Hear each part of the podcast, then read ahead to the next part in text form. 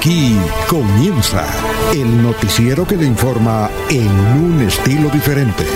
Últimas noticias. Últimas noticias.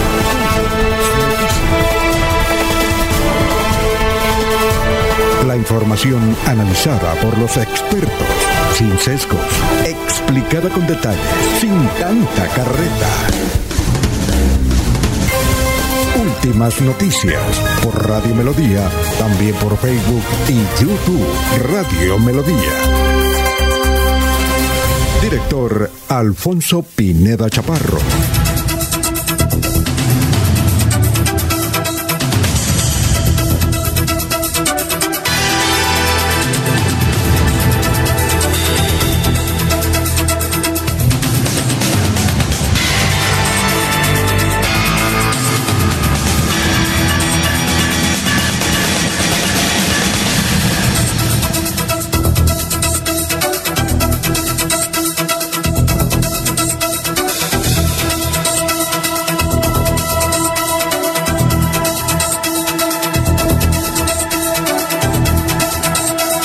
Gracias a Dios. Hoy es eh, martes 5 de abril del 2022. Nos abre el micrófono Arnulfo Otero Carreño para hablar por Radio Melodía, 1080m, melodíaenlínea.com. Estamos por Facebook Live, estamos por YouTube. Son las 5 de la mañana, 3 minutos. Hoy, 5 eh, de abril Hoy es el Día Internacional de la Conciencia. Hoy es el Día Internacional de la Conciencia. Y un día como hoy, en 1722, eh, fue conquistada la isla de Pascua. Este es eh, frente a Chile, está en pleno Océano Pacífico. Eh, allá hay rocas de origen volcánico, las mismas de las pirámides de Egipto. Así como la historia y los documentales se preguntan cómo en Egipto, sin haber muchas piedras y sobre todo ese tipo de rocas, pues se construyeron las pirámides. ¿Cómo se construyeron? ¿Cómo las trasladaron? Las piedras. Es decir, ¿cómo se hizo eso? Todavía es un misterio. Mucha, hay muchos historiadores que opinan, que dicen, pero nada concreto. Pues bien, en la isla de Pascua, que es una isla, eh, los que han ido allá es frente a Chile, es extraordinaria, eh, tienen costumbres diferentes a las del, continente, pero eh, allá hay rocas de origen volcánico, esculturas inmensas, dice la gente y los documentales.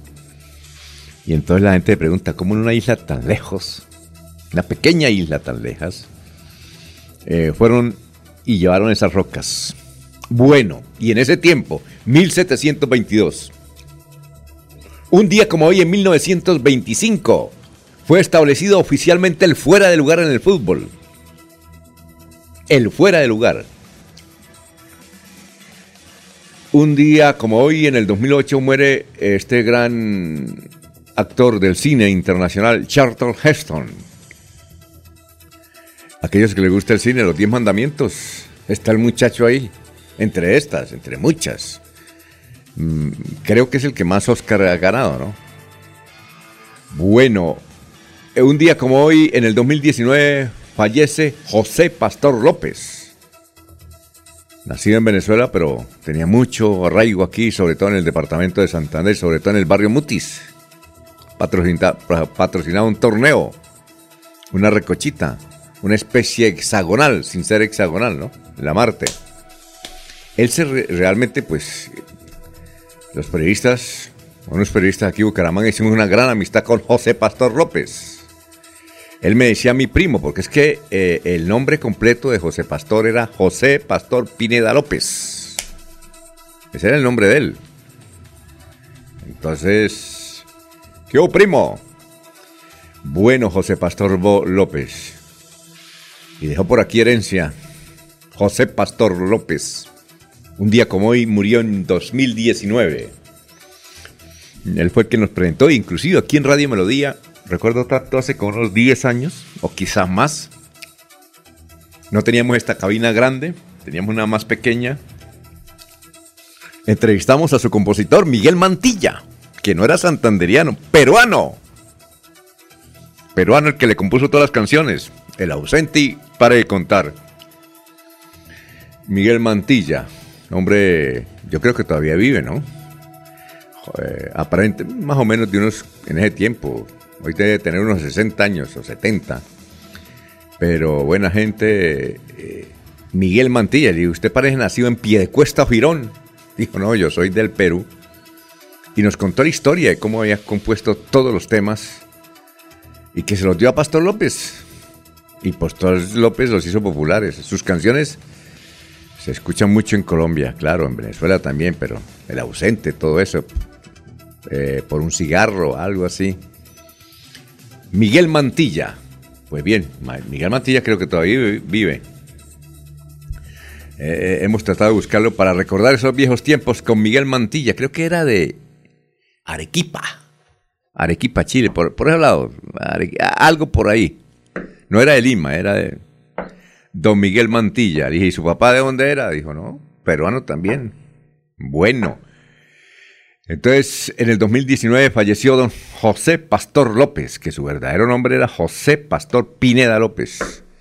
Bien, son las 5 de la mañana, 8 minutos. Dicho esto, vamos a saludar a nuestros compañeros que están en la mesa virtual de Radio Melodía. Son las 5 y 8.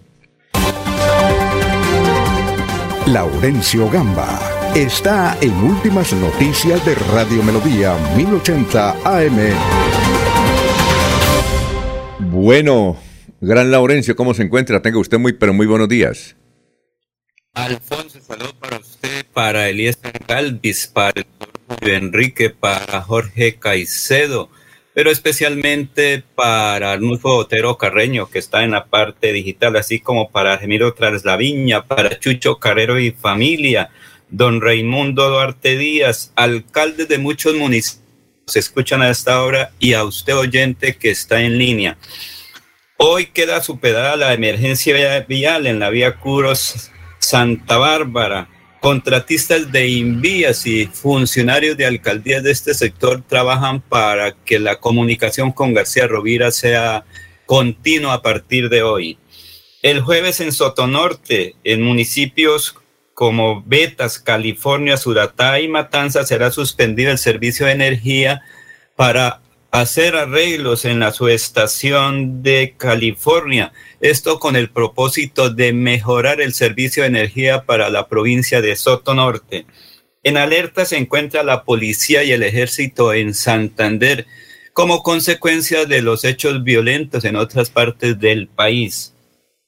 En Lebrija la lluvia ayer ocasionó también dificultades a los agricultores, a los campesinos y familias que se vieron afectadas con destrucción de sus cultivos y algunas viviendas.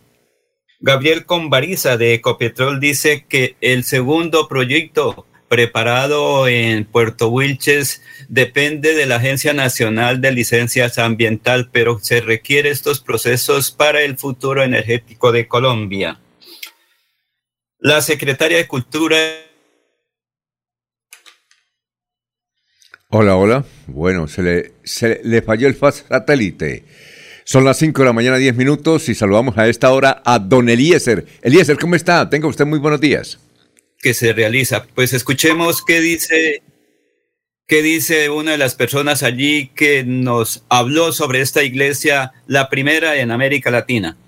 La iglesia San José, la famosa iglesia del altar de oro. Esta iglesia data del año 1675 y el altar de oro data del año mil, entre 1610 y 1612. Esta es la famosa iglesia San José. Para América Latina, ¿qué significa? La segunda más famosa de aquí del casco antiguo. Que, eh, la primera es la iglesia de la Nuestra Señora de la Merced, 1671. Esta es la segunda. Muy visitada por los eh, turistas. Sí, muy visitada. Aquí viene mucha gente diaria, casi 600, 700 gente. ¿Qué le dice a los colombianos que nos escuchan? Que vengan a conocerla, que acá son bienvenidos a la iglesia San José. Estos sí están bendecidos por el Papa. Eh, Juan Pablo II vino aquí a Panamá en el año en el 19. Él aquí adentro no vino, solamente pasó afuera. Él fue a la catedral y a San Francisco, a la iglesia catedral. Un real, el, el Señor quiere, permiso. Eh, don Laurencio, se le está, eh, está fallando su satélite porque a veces no se escucha y ese sonido de la que hizo usted en, ¿en qué? En Panamá. No edite, viejo, no edite porque al editar se le va la voz, se le va el sonido, no se escucha, don Laurencio. Don Eliezer le puede ayudar. en sí, es que hay algunas dificultades hoy, Alfonso, como... ¿Mm? Eh, a ver, se le va el, Bueno, vamos a saludar entonces a don Eliezer. Don Eliezer, que ya está aquí en la ciudad de Bucaramanga. Eliezer, ¿cómo se encuentra? Tenga usted muy buenos días. Alfonso, muy buenos días. Un saludo especial para usted, para Arnulfo, para Laurencio, para todos los compañeros y para todos los oyentes de Radio Melodía. Muy bien. Ah, bueno. Una nueva jornada de actividades aquí en el sector de Provenza, preparado frente al cañón, como decimos en el término radial, don Alfonso. Sí, señor, claro. ¿Qué más? Bueno, el clima de Florida Blanca que tenemos a esta hora eh, registra 20 grados centígrados. La máxima de Florida Blanca será de 33 grados. En la ciudad del Socorro, a esta hora, registramos 20 grados centígrados. La temperatura llegará a 34 grados en el municipio del Socorro. En Málaga, 14 grados en este instante. La temperatura máxima será de 27 grados en el municipio de Málaga. En la ciudad de Bucaramanga tenemos 20 grados centígrados, llegará a una temperatura de 33 grados como máxima en la ciudad de Bucaramanga. El municipio de Barranca Bermeja registra 25 grados centígrados, su temperatura máxima llegará a los 40 grados. En el municipio de San Gil tenemos en este instante 19 grados centígrados, la máxima será de 35 en la ciudad de San Gil. En el municipio de Vélez el clima actual es de 11 grados centígrados, la temperatura máxima será de 26 grados en Vélez. En la ciudad de Puerto Wilches, en este instante 24 grados centígrados y 40 será la temperatura máxima del municipio de Puerto Wilches. Y en Bogotá el clima actual es de 12 grados centígrados, llueve en algunos sectores de Bogotá y la temperatura máxima llegará a 24 grados centígrados, don Alfonso. Bueno, muchas gracias, eh, Eliezer. Los oyentes, eh, a ver, Miguel Gutiérrez, dice el compositor es Manuel Mantilla. Claro, ¿yo qué dije, Miguel? ¿Tal vez dije Miguel? Sí, entonces es Manuel, sí, claro, es Manuel Mantilla. A propósito, Miguel Gutiérrez, envíenos el teléfono si usted, yo tenía un teléfono. El año pasado quise llamar, pero no, no existe ya ese número él me dejó un teléfono, cuando eso el, celular no era muy, muy efectivo y no había tanta facilidad como ahora. A ver si nos consigue el teléfono de Manuel Mantilla, el compositor de la mayoría de canciones de Pastor López. Eh, nos escribe Mariate Alvarado. Buenos días, bendiciones, señores, desde Barranquilla. Ah, está en Barranquilla. Ya está hay un, hay un oyente, un corresponsal que no conocemos, pero que le agrada demasiado. Josimar, que es costeño y todo eso. Mao Suárez, equipo de trabajo de la mejor radio Melodía, fiel oyente, Mao Suárez desde Bogotá. Bendiciones, que la Virgen los proteja. Aquí tenemos una cantidad de oyentes que siempre, a ver, aquí está Ríos Pardo, Benedicto Ruiz, eh, Ernesto Porras, Junta de Acción Comunal de la Laja. Yo considero, uy, hay muchas lajas. ¿En contratación tienen laja usted también? En, Barichara y San Gil hay unas veredas que llaman La Laja. Ahí en La Laja, nos vemos ahí en La Laja. Ahí lo estoy esperando. contratación. Contratación creo que no hay laja. sí. pero sí hay muchos sectores. Uno uh. por la vía encuentra muchos lugares que se llaman la laja. La laja. Entonces una tradición comunal para todas. Que nos escucha. Ruchi Rojas. Uy, estamos leyendo el mismo libro. Eh, Ruchi. Ah. Eh, ¿Cómo es que le dice Ruchi a la, a la plata, Eliezer? ¿Los qué? ¿Cómo es que se llama? Los, bueno, los chivitos. Los chivitos. Eh, Mario José Carvajal, alcalde de, de Piedecuesta. Mari Amperdomo, a Mari. Mari, representante a la Cámara. Muy bien, Edgar Millares. La hermana Sor María, Agustín Sierra. Don Ramiro Carvajal de Deportivos Carvajal, Aníbal Navas Delgado, gerente general de Radio Taxi Libres, que tiene el teléfono 634 20, 630 634-2222. 634-2222. Igualmente, mm, eh, Benjamín Gutiérrez, Juan José Rincón Osma. Ah, ya. Eh, Jairo Alfonso Mantilla, Pedrito Galvis, Pablito Monsalve. En mucho. Poco a poco los vamos saludando en esta emisión. Son las 5 de la mañana, 17 minutos. A esta hora, en Europa son donde se encuentra Luis José Arevalo. Son las 12, 17 del mediodía. Me dice aquí, estoy almorzando. Estoy con una con un plato exquisito aquí catalán. Oh, muy bien. Sea buena vida, ¿no, Luis José? A ver, María, abogado y antropólogo. Un hombre supremamente espiritual y supremamente exitoso. Y las hijas de. Eh, una de las hijas del doctor Luis José Arevalo es una gran coach internacional. O sea, que dan. Eh, ¿Cómo es? Que, que dan consejos para que uno triunfe. Pero es que el muchacho triunfa. Santanderiano. Luis José, doctor, ¿cómo está? Muy buenos días. Muy buenos días, estimados oyentes y periodistas del noticiero Última Noticia de Radio Melodía. Feliz martes para todos.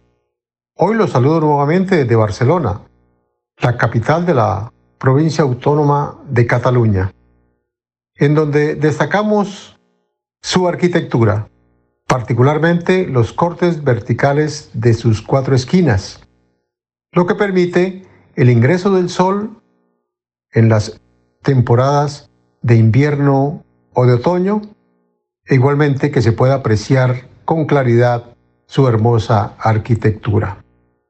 Y la reflexión del día de hoy es la siguiente. Mi filosofía es muy simple. Si alguien pudo hacerlo, yo también puedo. Y si nadie pudo hacerlo, yo seré el primero. Jorge Caicedo está en Últimas Noticias de Radio Melodía 1080 AM.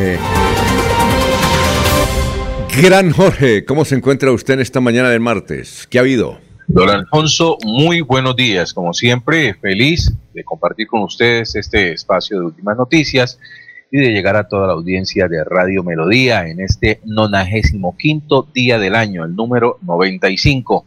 Una cifra que es noticia a esta hora, don Alfonso, son los mil millones de recompensa, mil millones de pesos que ofrece como recompensa un padre desesperado por encontrar a su hijo.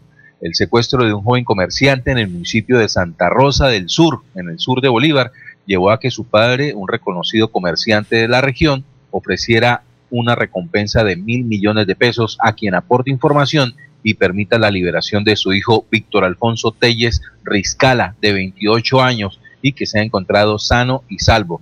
Según Victoriano Telles, eh, su hijo fue secuestrado en el sector de Villapalma, en la vereda San Benito del municipio de Santa Rosa del Sur.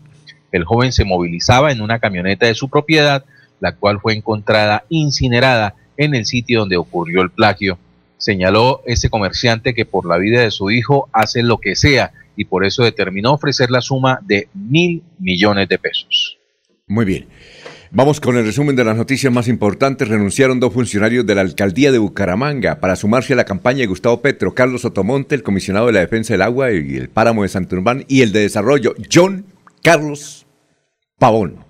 El nuevo secretario de desarrollo es un hombre de la comunidad LGTBI, Jorge Neira, que era el secretario su secretario de Desarrollo. Ayer se posicionó Jorge Neira González. Eh, a ver, dos personas perdieron la batalla contra el coronavirus. Estos ciudadanos vivían en los municipios de Florida Blanca y Bucaramanga, dijo la Secretaría de Salud. Son las 5 de la mañana, 20 minutos. Bueno, y aquí eh, hay un caso realmente curioso, dramático, pero curioso. Secuestraron a un joven profesional que estaba en una de las fincas de su padre.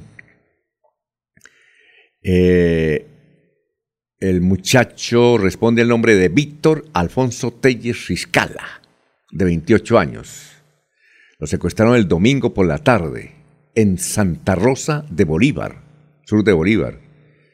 Hay que decir que en Santa Rosa la mayoría, casi todos son santanderianos, básicamente son santanderianos a pesar de que esto es de Bolívar. Pero mucho, inclusive hay alcaldes, yo conozco muchos alcaldes, uno de ellos vive en Provenza, que son de acá, y vivían acá y se iban allá y eran, y muchos empresarios también, Santa Rosa. Eh, se mueve mucho dinero allá en Santa Rosa, el oro sobre todo. Bien, Eh, Víctor Alfonso Telles Riscada fue secuestrado a 28 años. El padre, y aquí está la noticia, aquí está la curiosidad, segundo Victoriano Telles. Él es un comerciante, pues es un hombre que tiene mucho dinero, tiene fincas, es empresario del oro, imagínense. Eh, pues como en Colombia está prohibido pagar rescate, Colombia está prohibido. Lo que es que a veces se pagan y a veces es difícil investigarlo. Pero él dijo, bueno, y me parece buena la salida. Es decir, ofrece una recompensa de mil millones al que sepa el paradero de su hijo. Eso sí está permitido. Obviamente, eh, pues esto yo creo que lo hace eh, en consulta con, con, el gobierno y con las Fuerzas Armadas y todo eso. Entonces él da, así como el gobierno da recompensa, él dijo, yo hay una recompensa. Eso sí no está prohibido, o no, o no es que no esté prohibido, no está reglamentado. Eh, Jorge, usted que ha cubierto muchos, o don Laurencio o don Eliezer, eh, yo creo, yo no había visto una noticia de esa naturaleza. Me parece curioso el asunto. Jorge, ¿usted qué piensa? Usted que conoce eso, esa zona del sur de Bolívar y Barranca Bermeja y Puerto Vilches, ¿cómo le parece el asunto? Don Alfonso, primero que hace mucho rato no, no se tenía conocimiento de, de, un plagio de estas características en esa zona del país. Y segundo, pues obviamente llama mucho la atención el ofrecimiento que hace este padre por dar localización a su hijo, el cual fue plagiado. Mil millones de pesos ofrece él de, su pecunio a quien entregue información que permita el rescate sano y salvo de, de, este joven de 28 años. Pues sin duda es una noticia que, que no solamente llamará la atención en la región, sino en todo el país y que pondrá en alerta a quienes puedan tener eh, algún tipo de información que permita esa encontrar nuevamente a este joven sano y salvo. No, y es una buena jugada, ¿no? Porque uno supone, pues, estoy ya suponiendo que eh, lo secuestraron y le pidieron mil millones, ¿no? Pero no se sabe si es el Ejército de Relación Nacional, si no son, si son bandas delincuenciales, no se sabe qué, qué grupo es. Entonces él supone y dice, bueno, si me piden mil millones, está bien, yo los voy a dar, yo tengo la plata. Y por un hijo hago lo que, como él dijo ayer, por un hijo hago lo que sea. Así me quedé pobre. Por una, por una cifra, por una cifra mucho menor que esa, se permitió la, se logró la localización del responsable del homicidio de la joven Nicole Valentina aquí en Bucaramanga. Exactamente. Entonces, entonces uno pone, uno de los secuestradores dice, oiga, este señor está ofreciendo mil millones y yo puedo darle noticias, aún de los mismos secuestradores, ¿no? Dice, uy, y va y delata los... Eh, eh, además, él dice, lo quiero vivo, ¿no? Pues para eso hoy la ofrezco mil millones, lo quiero vivo. Vamos a ver cómo... Hay padres, hay padres que ofrecen y hay padres que no ofrecen. Recuerde el caso de Rodolfo Hernández con su hija, ¿no? Sí, claro. Él, él ya, porque secuestraron al papá, ¿no? Y, y, y, y, le tocó pagar, él dijo que había pagado, cuando eso se podía pagar y, y, estuvieron a punto de secuestrarlo a él. Pero secuestraron a la hija y yo no, yo no, no, no pago. Pero me parece muy creativa, en medio de la emergencia, en medio del dramatismo, me parece muy creativa eh, la actitud de don Segundo Victoriano Telles, muy conocido en esa región. Bueno, vamos con más noticias. Muchas carreteras se presentaron por las fuertes aguaceros de Rumbes en Santander como consecuencia eh, de esa lluvia, afectados las de siempre. También la carretera al municipio de Los Santos, la de Liorija, en Piedecuesta, Río Negro, en García Rovira. Y esta es una buena noticia entre las malas, ¿no? Será remodelado todo el sector de los parques Centenario y Antonia Santos, donde se encuentra el Centro Cultural del Oriente.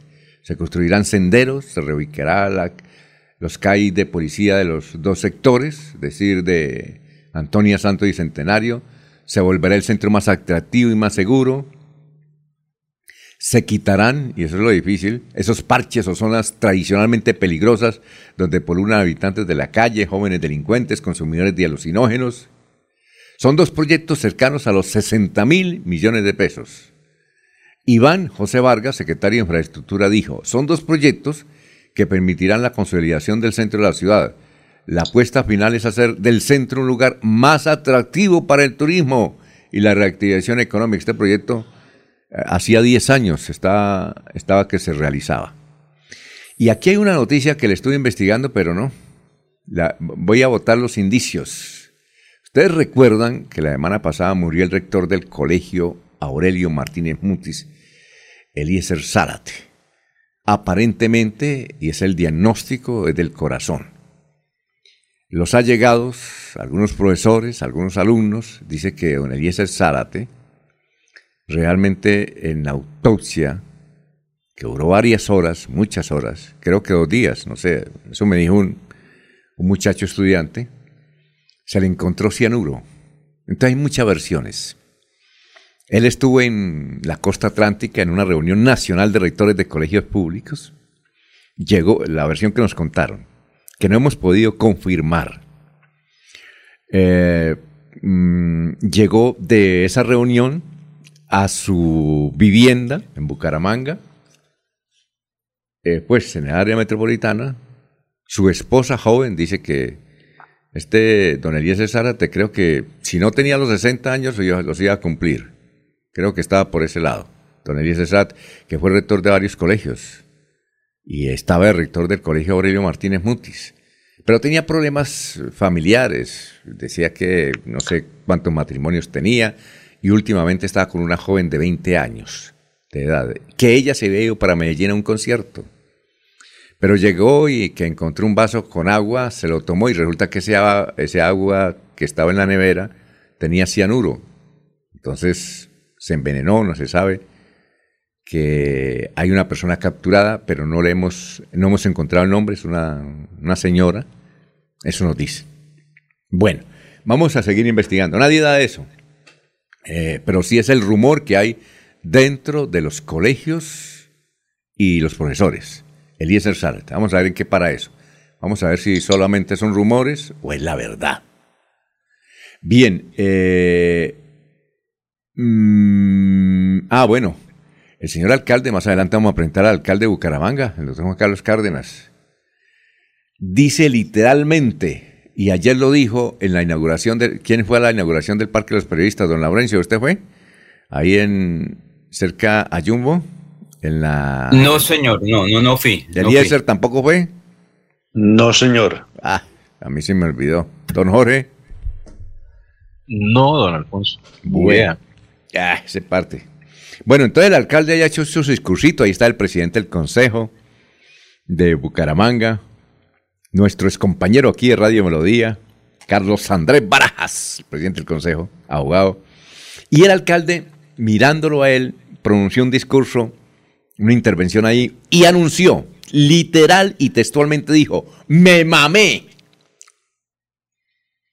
Di instrucciones a Jaime Lombana, distinguido abogado, para denunciar al concejal Antonio Zanabria por la politiquería y el daño que está haciendo al desinformar a la gente con eso de supuestos escándalos con el alumbrado público. Así, me mamé. Vamos adelante discurso está largo, vamos a pasar una partecita de lo que dijo ayer. Me mamé. Así es que, don Antonio, prepárese. Uy, ese, ese Jaime Lombana cuando se mete, él mira y dice, ahí puedo hacer algo. Pilas, Toño, te que consiga otro buen abogado. Pero estaba también con, así, dijo, es un político, utilizó palabras de Rodolfo, de su, de su ex amigo Rodolfo Hernández.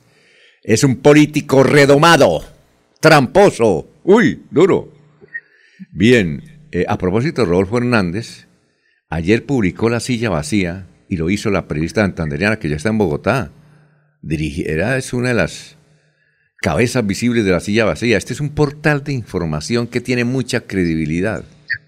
¿Sí? No tantos, muchos lectores, sí, pues tiene muchos lectores, pero no tantos como lo tiene otros portales, pero La silla vacía tiene una cosa importante que cualquier medio de comunicación debe tener la credibilidad. Y la silla vacía, un portal que debe tener unos 15 años. Lo hizo Juanita León, que es hija de unos empresarios colombianos. Ella sola echó para adelante, ta, ta, ta, y sacó el portal adelante. La silla vacía, hace investigaciones y tiene credibilidad. Obviamente tiene muchas denuncias porque las publica. Pues bien, hay un... Entonces, la silla vacía escribió un artículo que demuestra que Rodolfo Hernández sabía, conocía, tiene testimonios, pruebas escritas y hay nuevos audios de Rodolfo Hernández, de tantos que se han eh, escuchado sobre esto de Vitalogic. Todos esos documentos, es largo el artículo, lo hizo Ginette Prieto. Es un artículo, no sé, Jorge, ¿usted lo leyó? Muy documentado contra Rodolfo Hernández, donde demuestra eh, que él sí sabía y que él dirigió prácticamente todo ese rollo de Vitalogic. Eso está en la fiscalía. Eh, inclusive hoy Vanguardia Liberal, en la sección exclusiva para suscriptores, también publica, eh, no lo pudimos leer, pero debe ser lo mismo, ¿no? Debe ser lo mismo sobre Rodolfo Hernández, donde se demuestra, según lo que uno lee, uno lee el artículo y dice, no, bueno, Siendo así, yo estoy leyendo eso, toca eso otra, otra, otra cosa es que la justicia acepte eso. Siendo así, el señor Rodolfo Fernández está en, aprietos. Es, el, Jorge, ¿usted leyó el artículo? Sí, no tuve la oportunidad de, mirarlo en detalle. En realidad es todo un, compendio de lo, de lo, que hace parte del proceso que se conoce como Vitalogy, la participación de quienes allí están involucrados, las posibles responsabilidades que podrían tener en el mismo y lo que se puede resumir al final es que está muy pendiente ese preacuerdo que, hizo el exgerente del EMAP, el señor Barrera, para eh, poder eh, aportar eh, claridad frente a lo que fue la responsabilidad de quienes actúan dentro de todo ese proceso. se espera que ahora en abril eh, se dé un paso más en lo que respecta a poder definir esas responsabilidades y eh, la verdad es que el nombre del candidato presidencial hoy, pues eh, esto podría llegar a generarle sin duda un inconveniente dentro de su propósito de continuar en la carrera por la presidencia. Si Rodolfo llega a estar muy cerquita ahí de Fico y, alzarse con el segundo lugar en las elecciones, estar, este artículo lo van a sacar porque está muy bien documentado, ¿no es cierto? Está muy bien. Ahí no dijo, me dijeron, fue que, fue que, no, no, no, no. Ahí dice, por ejemplo, el, el, el que era amigo de Rodolfo, el gerente de la empresa de aseo, dice, él me dijo que hiciera esto y esto. Como dicen los católicos, todos los caminos conducen a Roma. Entonces, todos los caminos conducen a la responsabilidad de Rodolfo Hernández. Bueno, vamos con otra noticia. La, policía capturó en las últimas horas a tres personas que transportaban armas y explosivos en un taxi en Santander. El operativo se realizó en la vía que comunica a Yondo con Barranca Bermeja. Eh, y lo que mencioné ayer un oyente que nos em, llamó desde la Mesa de los Santos. Una joven de 16 años falleció luego de sufrir un aparatoso choque contra un vehículo en la vereda El Verde, ahí en la Mesa de los Santos, muy cerca del mercado campesino. Iba como parrillera de una motocicleta que era conducida por otro menor de edad. El sueño de esta niña, y lo, curioso, y como lo decía el señor oyente ayer, lo curioso de esta niña es que, pues, menor de edad y la conductora de la moto también menor de edad. Ahí está el asunto. Bueno, Vanguardia Liberal trae, mm, oiga Jorge, Vanguardia le trae un artículo que dice, a ver si usted me lo explica con plastilina, porque no lo he entendido. Los guardianes de la familia del frailejón Ernesto Pérez en Santander. Un grupo de familias campesinas del municipio del Cerrito en alianza con la empresa privada se encargarán de cuidar al mejor amigo del agua en este ecosistema. En el 2020, justo cuando el popular frailejón Ernesto Pérez completaba dos años de su debut en la televisión, 19 familias de la Asociación Campesina coexistiendo con el Cóndor de Cerrito, Santander, Acamaco, se llama Acamco, así se llama la asociación, unieron esfuerzos con la Fundación Parque Jaime Duque, ese sí lo conocemos en Bogotá, para proteger a los frailejones adultos. ¿Qué es eso, don Jorge? Frailejón Ernesto Pérez, ¿eso qué es? Es un personaje de caricatura, don Alfonso, de una serie de televisión desarrollada y producida por eh, Señal Colombia.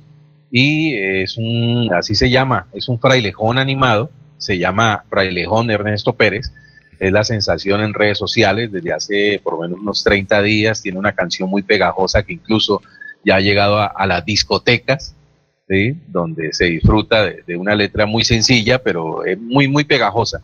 Y mm. Frailejón, pues es, es, es, una figura que da recomendaciones sobre eh, medio ambiente, cómo debemos de cuidarlo, cómo debemos procurar por ser eh, no desperdiciar el agua, aprovechar bien los recursos hídricos, los recursos naturales. Y es eso, entonces los guardianes del frailejón, pues son los amigos de frailejón Ernesto Pérez, pues son, precisamente las familias que residen o están eh, acampadas en, los diferentes sistemas de páramo del país y que procuran por el cuidado de esta, de esta planta que es un generador de vida por cuanto es también un generador de agua. Entonces, esa es la historia de Frailejón Ernesto Pérez. Muy bien, dice. Que tiene además, le salió un, un, un, amigo, un pariente en la costa atlántica, se llama el Manglar. El Man, el Manglar. Buena, buen dato. Vamos a una pausa. Gracias, Jorge. Son las 6 y 30, las 5 y 37.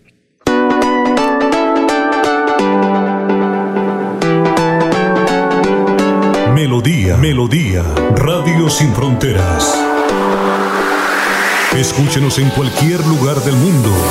Melodíaenlínea.com es nuestra página web. Melodíaenlínea.com. Señal para todo el mundo. Señal Radio sin límites, radio sin fronteras. Radio Melodía, la que manda en sintonía. Celebra el cumpleaños de tus hijos con Cajazán y diviértete al máximo. Inscríbelos en cajazán.com hasta el 10 de abril. Disfruta recreación dirigida, sorpresa, torta, animación musical y mucha diversión. Tarifas altamente subsidiadas para afiliados. Aplican condiciones y restricciones. Válido en el mes de cumpleaños del niño. Vigilado Super Subsidio. Se va la noche y llega últimas noticias.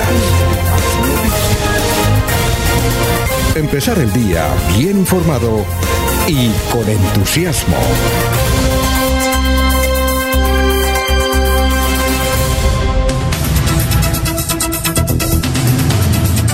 Bueno, eh, la otra información que trae Vanguardia Liberales dice video Riña entre, entre barristas se presentó previo al partido Bucaramanga Once Caldas. Un nuevo episodio de intolerancia en el fútbol se presentó a las afueras del estadio Palo Grande previo al juego de leopardos y blancos.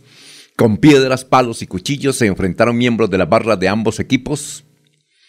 Eh, y el partido, bueno, yo escuché la transmisión aquí por Radio Melodía, que dirige esa, el show del deporte, con don Fernando Cotes Acosta, desde Manizales, Palo Grande. 1-0 ganó el Atlético Bucaramanga. Y, le, hizo, le hizo el gol un ex Once Caldas, Dairo Moreno, el muchacho.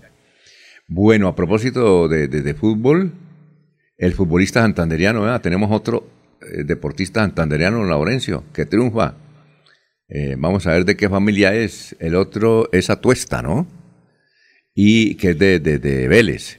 Y este es Dylan o Dylan. No sé cómo se. Todo se escribe Dylan. Dylan Talero de 18 años. Hace parte del club brasileño Botafogo, donde espera triunfar. Un estadio que usted debe conocer, don, don Eliezer. Usted conoce Brasil, ¿no? ¿Sí?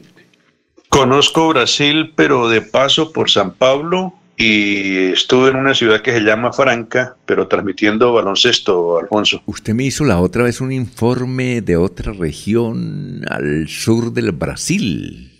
Por allá, por allá estuvo, me parece, que fue usted, ¿no? Don No, no, no, no, no. ¿Sería usted? Tal vez le comenté algo, tal vez le comenté algo, Alfonso. Ah, ya, ya. Bueno, y Pero no conozco, no conozco sino San Pablo de paso y, y Franca, donde sí estuvimos como dos o tres días en temas de baloncesto. Bueno, don Laurencio, acuso recibo de su teléfono del señor alcalde de Los Santos. Vamos a ver si nos contesta, ¿no? Ahí le vamos a marcar. Yo creo que todos los alcaldes que son juiciosos madrugan. Es que a las 5 de la mañana no es madrugar. Yo, yo considero madrugar a las 3 de la mañana, ¿no? O los que tienen tienda o, o centros de abastos y tienen que ir a centro abastos a las... se tienen que levantarse a las 2 de la mañana, ¿no? Los admiro a ellos. Bueno, eh, a nivel nacional, ¿cuál es la noticia? Hasta noche a las 12 en Bogotá hubo, allá hacen las protestas casi desde noche. Claro, claro que ahorita están en el estadio el campín porque va a, va a empezar, si no es que ya empezó porque era a las 5 de la mañana, otra protesta. Eh, a ver cómo es que se llama, a ver cómo es que se llama.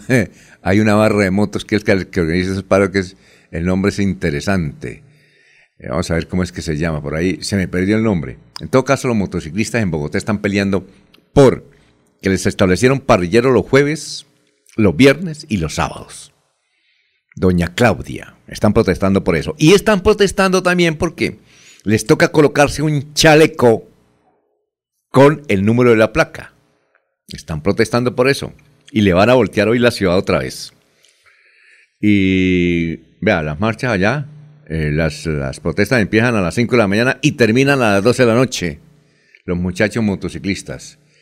Bueno, eh, otra noticia a nivel nacional es que el Consejo de Estado citó al registrador Alexander Vega esta semana una audiencia que podría definir su permanencia en el cargo. Se trata de un proceso en el que el alto tribunal estudia si su elección como cabeza de la Registraduría Nacional para el periodo 2019-2023 fue legal o no. Si en el proceso se confirman las irregularidades que sostienen los demandantes que hubo, Vega podía salir de su rol justo en un año electoral en el que se ha cuestionado su independencia. Y a nivel internacional, eh, Putin y sus amigos allá en Rusia dijo, no, que esa masacre se la inventaron, que eso fue un show, una escena, que no existen, que los cadáveres son, son muñecos. ¿Qué tal eso, no? Y lo dijo en la televisión, sin ruborizarse. La CNN, pues lo desmintió con voceros importantes, con los mismos ucranianos,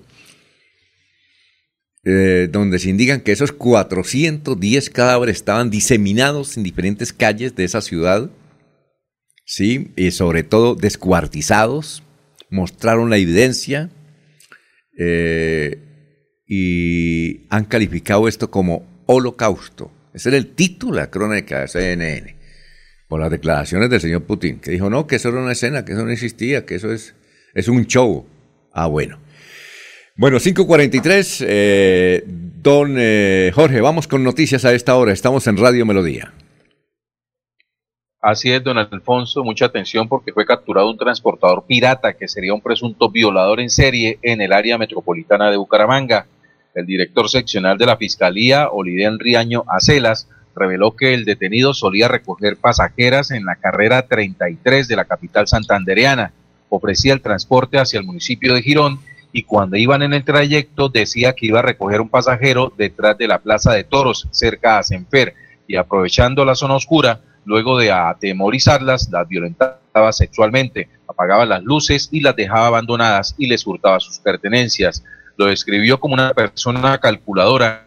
Muy bien, por estos hechos, un juez de, de función de control de garantías dictó medida de aseguramiento intramural contra Drumar Ferney Bustos Jaimes, a quien la fiscalía le imputó el delito de acceso carnal violento y hurto calificado.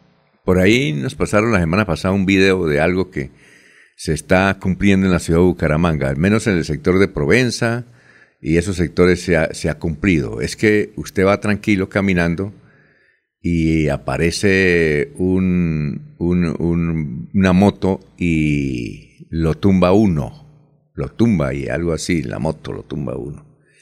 Eh, pero no le hace nada, uno que hay eh, en el piso, un poquito adolorido. Entonces viene un carro. Él dice, señor, ¿qué le pasó? Uy, no, mire, se bajan. No, no, no, vamos, vamos para la clínica, viejo. No, vamos para la clínica. Lo primero es su vida. Lo convencen, lo echan al carro y le hacen el tradicional paseo millonario. Pilas con eso.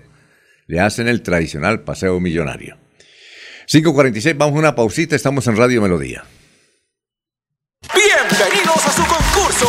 Si lo tiro, me lo tiro. Un concurso diseñado para usted que arroja todo tipo de residuos en el sistema de alcantarillado. El medio ambiente no es un juego. El buen uso del sistema de alcantarillado es fundamental para su cuidado. No arroje restos de papel, botellas plásticas, tapabocas, toallas higiénicas, tampones, desperdicios y todo tipo de elementos que taponan las tuberías. Tú puedes formar parte del equipo En Paz y proteger el medio ambiente. En Paz, construimos calidad de vida. va la noche y llega últimas noticias. Todos los días, desde las 5 de la mañana, empezar el día bien informado y con entusiasmo.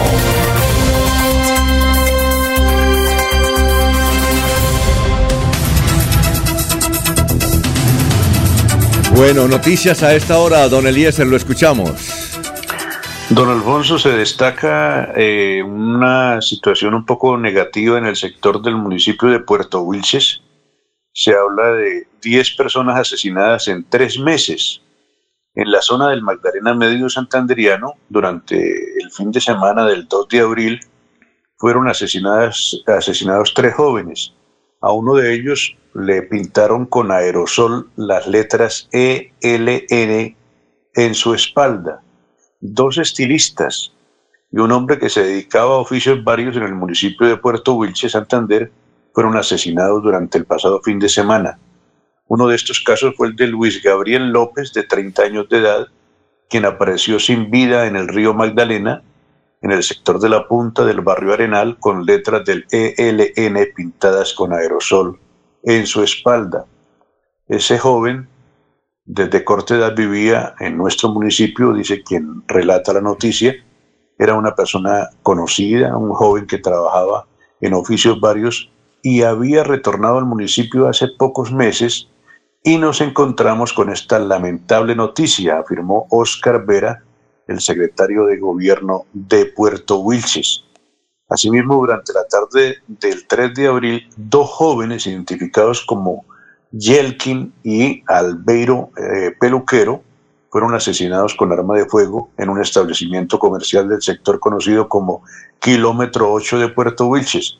Según información preliminar relacionada al caso, eh, los dos eran estilistas Además de estos tres casos, se ha reportado que en lo que va del 2022, otras siete personas han sido asesinadas. Por ejemplo, el pasado 23 de febrero en el corregimiento Puente Sogamoso fueron encontrados los cuerpos sin vida de dos jóvenes también asesinados con arma de fuego. Para terminar, el comando de distrito se traslada hasta el municipio de Puerto Wilches de la policía para establecer un comando situacional, eh, una articulación de las fuerzas para restablecer el orden público ante los últimos acontecimientos en nuestro territorio, dijo el alcalde de Puerto Wilches, don Jairo Toquica. De preocupante esto, no sé, eh, Jorge, pues su tierra, su municipio, ¿qué piensa sobre lo que está ocurriendo allí en Puerto Wilches, Jorge?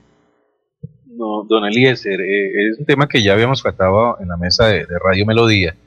Eh, por lo general, estas muertes están relacionadas con una guerra de microtráfico que se viene presentando desde hace algunos meses eh, en esta zona del Magdalena Medio. Puerto Wilches es paso obligado del tráfico de estupefacientes que, que se desprende desde el sur de Bolívar, haciendo tránsito por municipios de, de Santa Rosa, San Pablo, pasa Puerto Wilches para poder buscar rutas hacia el interior del país. Y eh, este fenómeno del microtráfico, pues allí está generando un choque eh, entre dos bandos.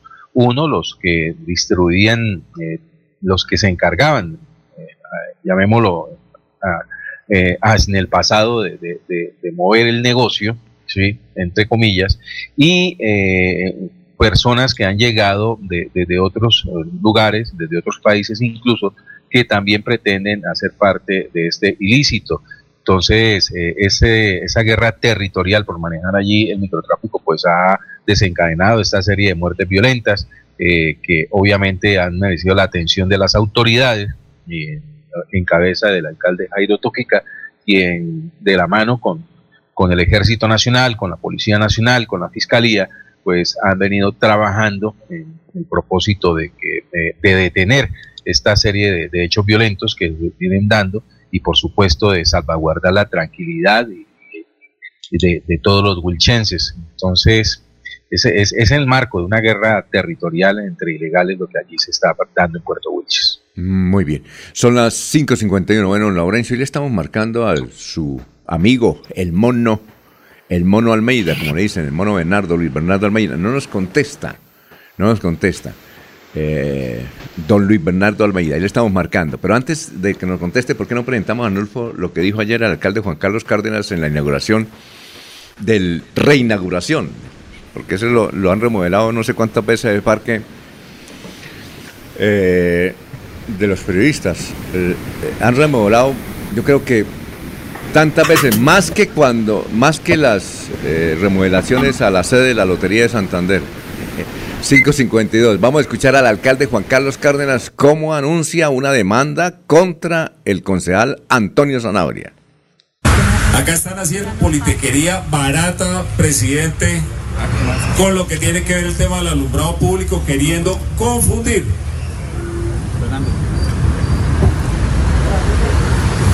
Y tengo que decirlo de manera categórica, con nombre propio. Como alcalde me mamé de politiqueros mentirosos, tramposos, y tengo que decirlo, el concejal Antonio Sanabria viene engañando, mentiroso redomado que se la pasa diciendo que acá se están robando los recursos públicos del alumbrado. Falso, falso, este contrato, presidente, no se ha pagado un peso. Y todo el tema de telegestión y telemedición lo que busca es garantizar el buen manejo de los recursos, de darle respuesta rápida en temas de servicio a los ciudadanos, también de bajar los costos y decir, presidente, usted lo sabe, el alumbrado público de Bucaramanga se mantiene como un patrimonio de la ciudad, no como la privatización que se hace en otras partes del país.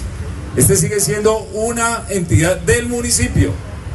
Y tengo que decir también, He hablado con Jaime Lombana, un abogado penalista, y le hemos dado poder para que denuncie penalmente al concejal Antonio Sanabria. No voy a permitir que se siga utilizando discursos mentirosos, tramposos, engañando a los ciudadanos, porque eso no ayuda con la democracia de la ciudad. Eso va a avanzar y así lo vamos a hacer. Y quiero que todos los bumangueses lo sepan de primera fuente, sin intermediarios. Bueno, bueno, ahí está. Tiene el término redomado, que es un término de Rolfo Hernández. Es un político redomado, un politiquero redomado. Bueno, Toñito, a prepararse, a preparar el asunto. Bueno, pero Toñito está. Pero Alfonso. Es que eso ahí es juego amigo. Recuerde que de alguna manera ellos, todos los de la liga, apoyaron al señor Juan Carlos Cárdenas como candidato a la alcaldía de Bucaramanga. No sé qué pasó ahí y ahora miren qué terminó en las orillas diversas, en la oposición, porque es que de todas maneras um, el concejal Sanabria está en la oposición, no respalda a quien lo eligió, a quien eligió, porque yo recuerdo que él fue uno de los grandes defensores de la candidatura del ingeniero Juan Carlos Cárdenas. Y ahora pues están, no sé si yo también tenga alguna responsabilidad política en esa situación, por cuanto si ellos fueron los que lo eligieron, le dieron el aval, lo respaldaron y ahora lo critican y lo que está ocurriendo, esa es la actividad política que uno dice, bueno, pero al fin y al cabo, ¿qué ocurre ahí? Sí, claro, es la, actividad política, como dice usted. Eh, bueno, eh, usted tiene su invitado, don Laurencio. Vamos con su invitado. Son las 5 de la mañana, 55 minutos. Alfonso, es que la panela en el sur de Santander, en la gran olla del río Suárez, bajó nuevamente el precio en virtud que, pues, poco consumo. Mientras tanto, suben los abonos, la mano de obra y el mismo proceso de la molienda. Pues escuchemos qué dice Mariela Acuña, una productora de panela cultivadora de caña dulce en la olla del río Suárez, ahí en el municipio de Websa, porque la preocupación es que se están cerrando trapiches y se está quedando gente sin trabajo ya veníamos con el problema del precio de los abonos. Eh, la situación para nosotros es grave porque un bulto de abono que valía 90 mil pesos vale 200 mil pesos. Entonces no tenemos con qué abonar los cañales. Y el otro problema que tenemos grave es el precio, el vaivén del precio de la panela, que esta otra es nuevamente a 2.300 pesos y eso nos vale la hechura de cada kilo de panela, que en este momento estamos trabajando a pérdida. Claro, porque el incremento de los obreros por la situación económica económica que estamos viviendo a nivel nacional se incrementó el pago de salarios y la comida, la carne, todo está demasiado costoso y estamos, pues, estamos trabajando a pérdida. En este momento nosotros ya paramos moliendas. Esperamos que a ver si la panela sube un poquito para nosotros poder volver a generar empleo porque damos 35, 40 familias que comen de la finca el sustento para sus hogares. La verdad, y dejar todo quieto porque no podemos seguir perdiendo dinero. Entonces se pone dificultad en la panela. Claro, dificultad en la panela y también poco consumo. Los niveles 3, 4 y 5 y 6 que no consumen panela. Claro, todo está caro. La cubetica de huevos que valía 12 mil vale 18 mil. Toda la, cosa. estamos graves todos aquí, por lo menos con una huepanelita y un pan se sostiene mucha gente. Bueno, lo que queremos es que lo, se regule el precio de los sabores porque suben mucho, están demasiado costosos. Así no podemos trabajar. Son las 5.57. Bueno, el humorista Pedro González, conocido como Gendiondo, tiene desde hace varios años una cadena de restaurantes que lleva el mismo nombre, la cual fue protagonista de una polémica en las últimas horas. Varios comerciantes de Corabastos protestaron en Bogotá con un plantón en una de las sucursales de Don Gediondo en, el, un centro comercial allá de Bogotá. En los carteles que llevaron contaban sobre la falta de pago de las cadenas de restaurantes y exigían el pago de dinero que les debían. Eh, uno de los carteles decía, Don Gediondo, los comerciantes de Corabasto necesitamos que nos paguen. En otro de ellos se leía, estafando a los proveedores, dándole franquicias que ya le dieron a la superintendencia, usando todo tipo de recursos para estafar ladrones. Los usuarios en redes sociales no tardaron en replicar las imágenes de la protesta y en escribirle a la cuenta personal del humorista para que respondiera por las denuncias de los comerciantes de Corabastos. El humorista se pronunció anoche o ayer sobre el tema de una entrevista que le concedió a la empresa donde trabaja, Caracol Radio, donde aseguró que quienes realizaron la protesta no son trabajadores, son comerciantes que trabajan, dice, con uno de los, de los proveedores de Don Gediondo. Textualmente dijo Don Gediondo, o Pedro González, nosotros en el año 2020 fuimos admitidos en una ley que se llama 1116 de reestructuración, que antes llamaba ley de quiebras. Esto es para las empresas que tienen una dura situación económica. El gobierno a través de esta ley lo que dice es vamos a hacer un alto en el camino, reorganícense y si es factible, sigan trabajando, si no, pues no. Dice don Gediondo, nosotros estamos en ese proceso desde el 2020. Allí entraron algunos proveedores, como es el caso de la Sabana, que es la persona que está reclamando y que es el que hace más ruido. Y aseguró don Gediondo que su empresa no ha pagado a los proveedores porque están a la espera de que la superintendencia les diga en qué momento deben empezar a pagar. Contextualmente señala don Gediondo, el gobierno a través de la superintendencia dice más adelante cuánto se les puede pagar, porque el gobierno es el que dice en qué momento se les puede pagar la deuda a cada uno de los proveedores. Eso va en orden. Primero, creo que son los impuestos de la DIAN y todo lo que se deba impuestos. Me disculpan si cometo alguna barbaridad, dice don Hediondo. El segundo ítem creo que es la nómina de empleados y el tercero van con los proveedores. Dice eh, finalmente, nosotros estamos esperando que la superintendencia nos diga en qué momento eh, podemos empezar a pagar. Los activos están, el dinero está, pero nosotros no podemos infringir la ley. Tenemos que esperar que el gobierno nos diga en qué momento no eh, podemos pagar o nos autorice pagar. Finalizó eh, don Hediondo. Don Hediondo trabajó con usted aquí en Radio Primavera, ¿no, don Lau? ¿Cuándo, ¿Cuándo nos llamaba don Hediondo, no, Eliezer? Pedro González, pero el paso mío con él fue muy corto. Creo que fue en, la segunda ah, temporada del programa de Pastor del Currinche. Yo ya no estaba con ellos. Sí, Lo conocí, pero no, no, no, no pude trabajar con él. Tengo una anécdota con él. Yo no sé, Laurencio, si usted pone ahora o la cuento. Laurencio. Tranquilo, tranquilo, no se preocupe. Dijo, dijo, a mí este nombre Gediondo me lo puso fue Pastor Vesga. el nombre. Dijo como el de usted. Usted tiene allá un señor también que es humorista que se llama Laurencio. en serio, Laurencio, se lo digo textualmente. Por eso yo le dije, permítame si no se pone bravo. ¿Se puso bravo, Laurencio? No. No, pero recuerde cuando fue con Tola y Maruja, si no estoy mal allá en el aeropuerto. Recuerda cuando liberaron a Jorge Velosa. ¿Qué pasó? Cuéntela, cuéntela la anécdota. Cuéntela. Pues Alfonso, que llegamos al cubrimiento de la llegada de eh, Jorge Velosa de Sotonorte cuando fue secuestrado. Y en esos días acaban de tener una presentación Tula y Maruja aquí en Bucaramanga. Y cuando les dije, venga, venga y hacemos una notica, dijo, ¿cuál es su nombre? Le dije, Laurencio Gamba de Radio Melodía. ¿Cómo es su nombre? Y claro, estos hediondos comenzaron a burlarse de mi nombre. Y claro, eso fue una cuestión interesante a, a partir de eso, Alfonso. Oiga. Uy, ¿eso es en su iglesia, don Laurencio?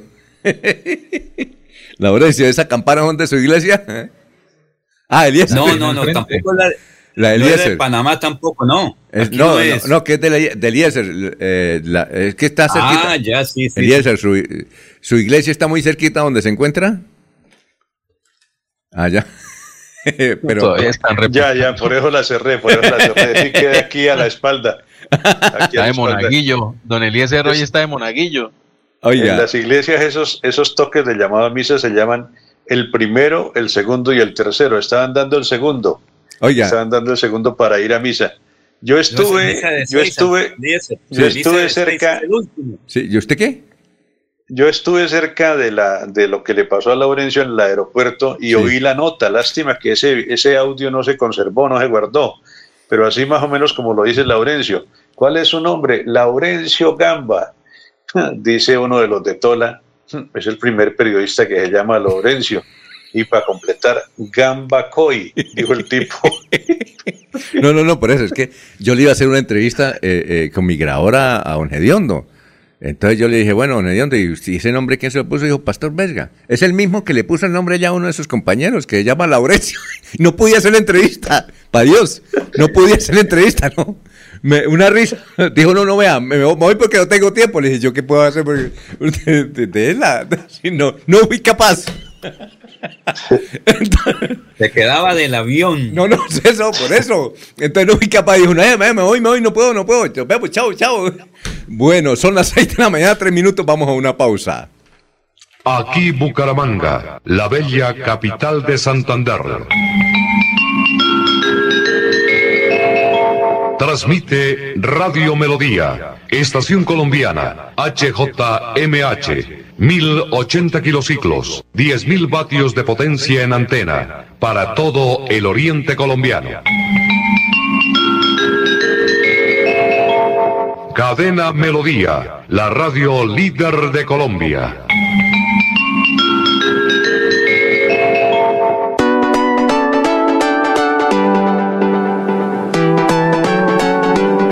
Melodía, Melodía, Radio Sin Fronteras. Escúchenos en cualquier lugar del mundo. Melodíaenlínea.com es nuestra página web. Melodíaenlínea.com, señal para todo el mundo. Señal para todo el mundo. Radio sin límites, Radio sin fronteras. Radio Melodía, la que manda en sintonía.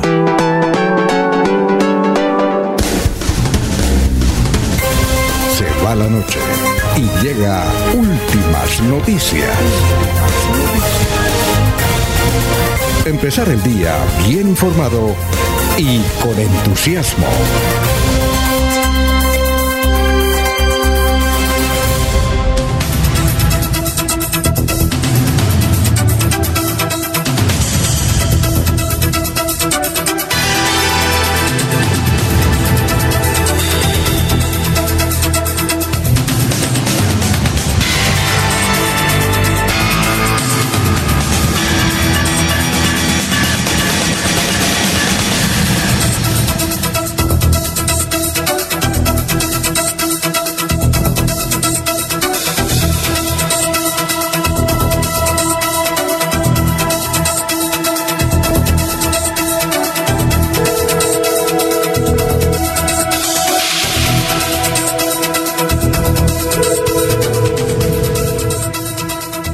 Son las 6 de la mañana y 6 minutos. Tenemos a Julián Silva, Es el director de la campaña de Sergio Fajardo en Santander. Julián, ¿cómo está? Tenga usted muy buenos días.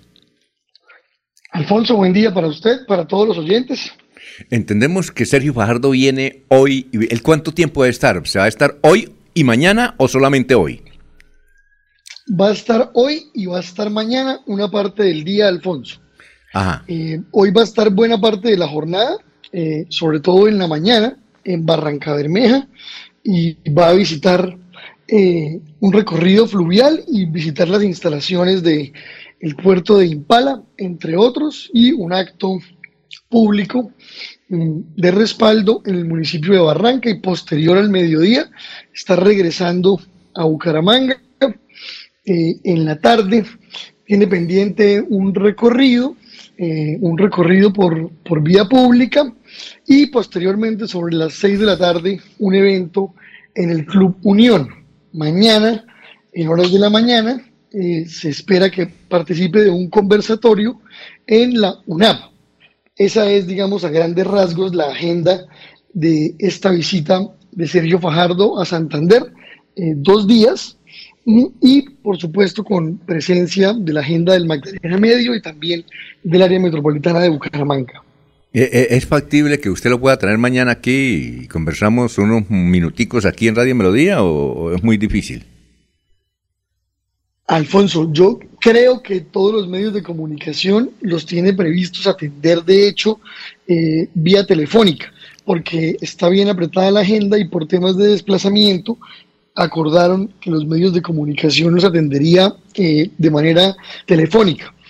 Por supuesto, haremos votos para que pueda conversar con Melodía, pero si le parece bien, yo se lo confirmo sobre el transcurso de la jornada. Sí, ¿Qué, dirigentes están acompañando aquí en Santander y empresarios así notables, si los puede mencionar, a Sergio Fajardo?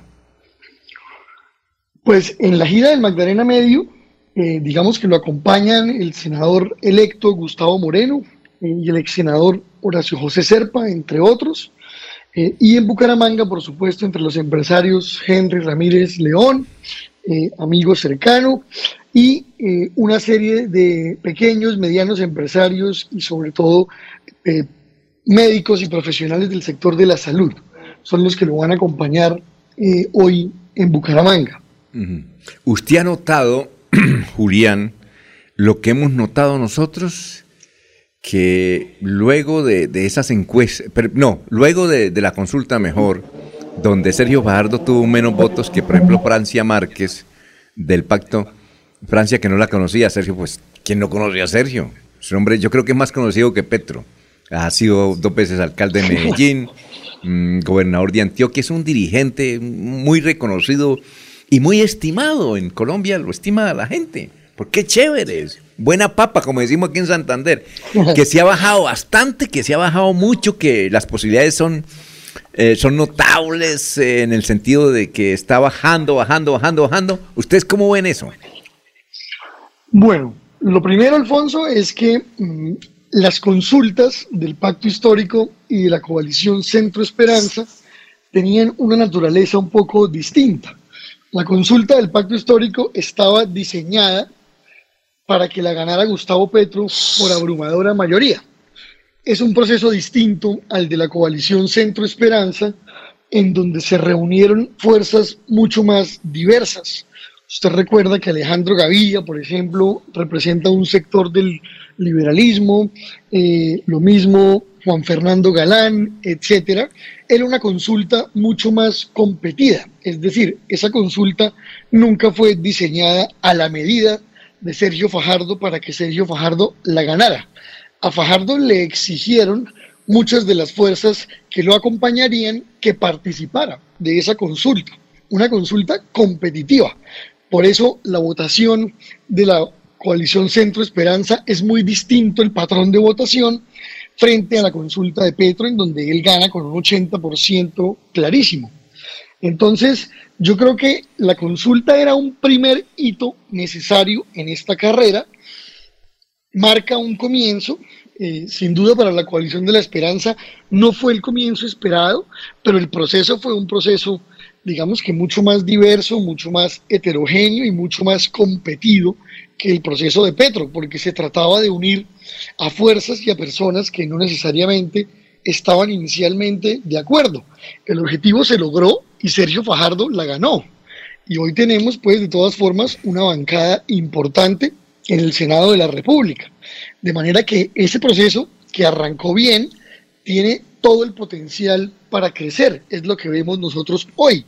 Buena parte de los votantes de las consultas eh, no logró participar porque tenemos una diferencia de más de 5 millones de votos entre los votos de Senado y los votos de las consultas.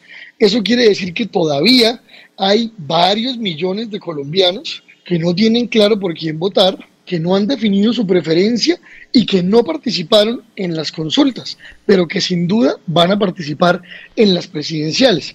Y eso, por supuesto, pues nos llena de esperanza porque sabemos que Sergio Fajardo es ese personaje que puede unir a Colombia, que no le transmite ni temores ni odios al país y por el contrario puede ser la solución conciliadora para estos momentos que vive el país. ¿Cómo son las cosas? Yo recuerdo que en una entrevista que le hicimos a tantas que le hemos hecho a Rodolfo Hernández, le pregunté a qué político admira en Colombia y me dijo Sergio Fajardo, por ahí la tengo. Bueno, cuando la quiera... Hoy dice, que votaría por Petro, ¿no? Hoy, dice Rodolfo que votaría por Petro en segunda si él no llega, pero bueno. Bueno, hoy... que siga admirando a Fajardo. Muy bien. ¿Alguien quiere preguntarle al doctor Julián Silva? A propósito, Julián, ¿dónde queda la sede aquí en Bucaramanga?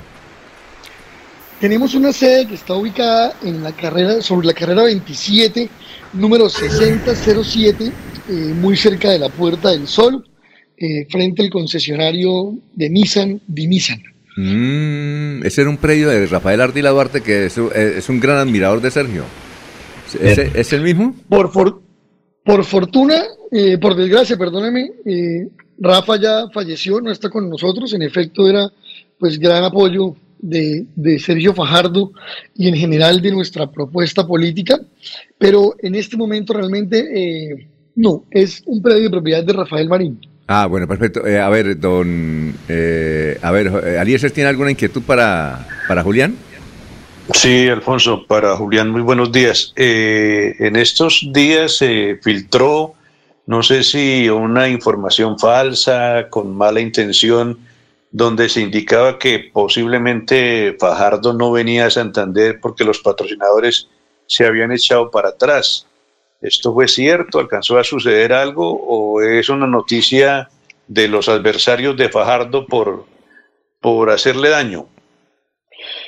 Eliezer, buen día y con toda tranquilidad le digo, Sergio Fajardo no depende de patrocinadores, no es el estilo de sus campañas y todos los ejercicios electorales que ha hecho Sergio Fajardo a lo largo de su vida se caracterizan por la austeridad en el gasto, por máxima independencia. Eh, sí, eventualmente, pues también se reciben pequeñas, pequeñísimas donaciones, pero a diferencia de las campañas tradicionales, pues acá no entran grandes sumas de dinero. Entonces, digamos que ese nunca sería un motivo para dejar de participar en una gira departamental. Normalmente son cuestiones, digamos, de agenda. Sergio lleva ya, digamos, una campaña eh, larga dándole la vuelta a Colombia, más de un año, y estamos empezando la, la remontada, estamos empezando apenas lo que él llama las etapas de montaña. Apenas tuvimos la primera que fue la crono y ahora estamos, ahora sí, entrando a lo bueno. A ver, don eh, Jorge tiene pregunta. Sí, don Alfonso, con buenos días para Julián Silva. Eh, ¿Cómo se recibe que al interior de la campaña de Sergio Fajardo, figuras como Angélica Lozano sencillamente no le ven fe a que siga creciendo y participando de manera eh, favorable dentro del desarrollo de la campaña? Incluso cómo son las relaciones aquí en Santander con ese sector de, eh, de Angélica Lozano aquí en la región mm, que no estaría muy vinculado de lleno a la campaña de Sergio Fajardo. Bueno, buen día para usted. Yo creo que por todos es sabido que dentro del Partido Verde hay distintos matices y es normal que en esa expresión de matices eh, algunos eh, congresistas, sobre todo, pues tengan preferencias, por ejemplo, por Gustavo Petro o por otros. Sin embargo, eh, los que usted ha mencionado, en efecto, han sido cercanos a Sergio Fajardo y yo creo que la, la mejor intención que ha tenido Angélica Lozano al intentar juntar, por ejemplo, en un café, como se recordará en días recientes, a Rodolfo Hernández y a Sergio Fajardo es tratando pues de seguir sumando y de generar probablemente hechos políticos como ustedes bien los llaman.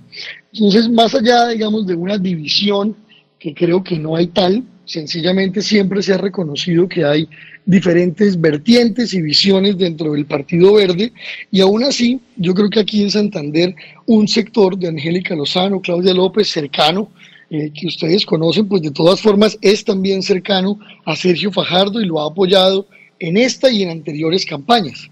De manera que pues tenemos es margen y oportunidad para crecer con casi un mes y medio de trabajo arduo. Eh, bueno, finalmente, Laurencio. Eh, sí, señor Silva. Sin embargo, se dice que Petro viene por 500 mil votos, que el ingeniero termina con otros 500 mil votos, que Fico por otro poco. Entonces, ¿cuánto le queda para Sergio Fajardo, que está un poquito bajo de temperatura política? ¿Cómo van a hacer ustedes para remontar en Santander las cifras? Porque esto no es de corazón, sino con votos para llegar a la presidencia o a la segunda vuelta. Bueno, Laurencio, muy atinado su comentario. Recordará usted, por ejemplo, que Sergio Fajardo tuvo en las pasadas elecciones de 2018 cerca de la tercera parte de todos los votos de presidencia en primera vuelta. Es decir, ya Santander ha votado por Sergio Fajardo y hay, digamos que, unos electores marcadamente fajardistas en Santander.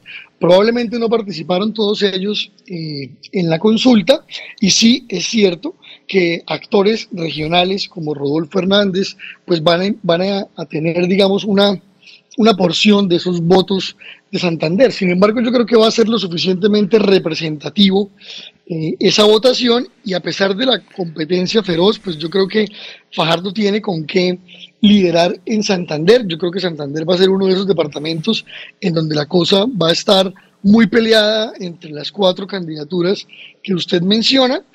Mm, sin duda, pues la, esa aparición de un actor regional pues va a implicar que todos tengan menos votos. Yo no creo que Petro logre 500 mil votos en Santander, tampoco creo que los logre Rodolfo Hernández, probablemente estamos hablando de números más, más cercanos a la mitad de esa cifra.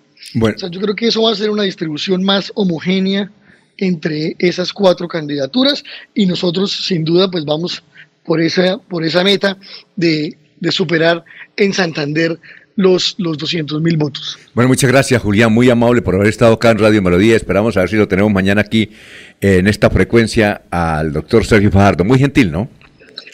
Alfonso, usted muchas gracias a todo el equipo de trabajo, que tengan un feliz día. Son las 6 y 19. Queremos que disfrutes de un servicio de energía confiable y de calidad. Por eso, trabajamos en el mantenimiento de la infraestructura eléctrica. Para que estés informado oportunamente de las fechas y horarios, síguenos en nuestras redes sociales o consulta toda la información en www.esa.com.co. ESA, Grupo EPM, Vigilado Superservicios.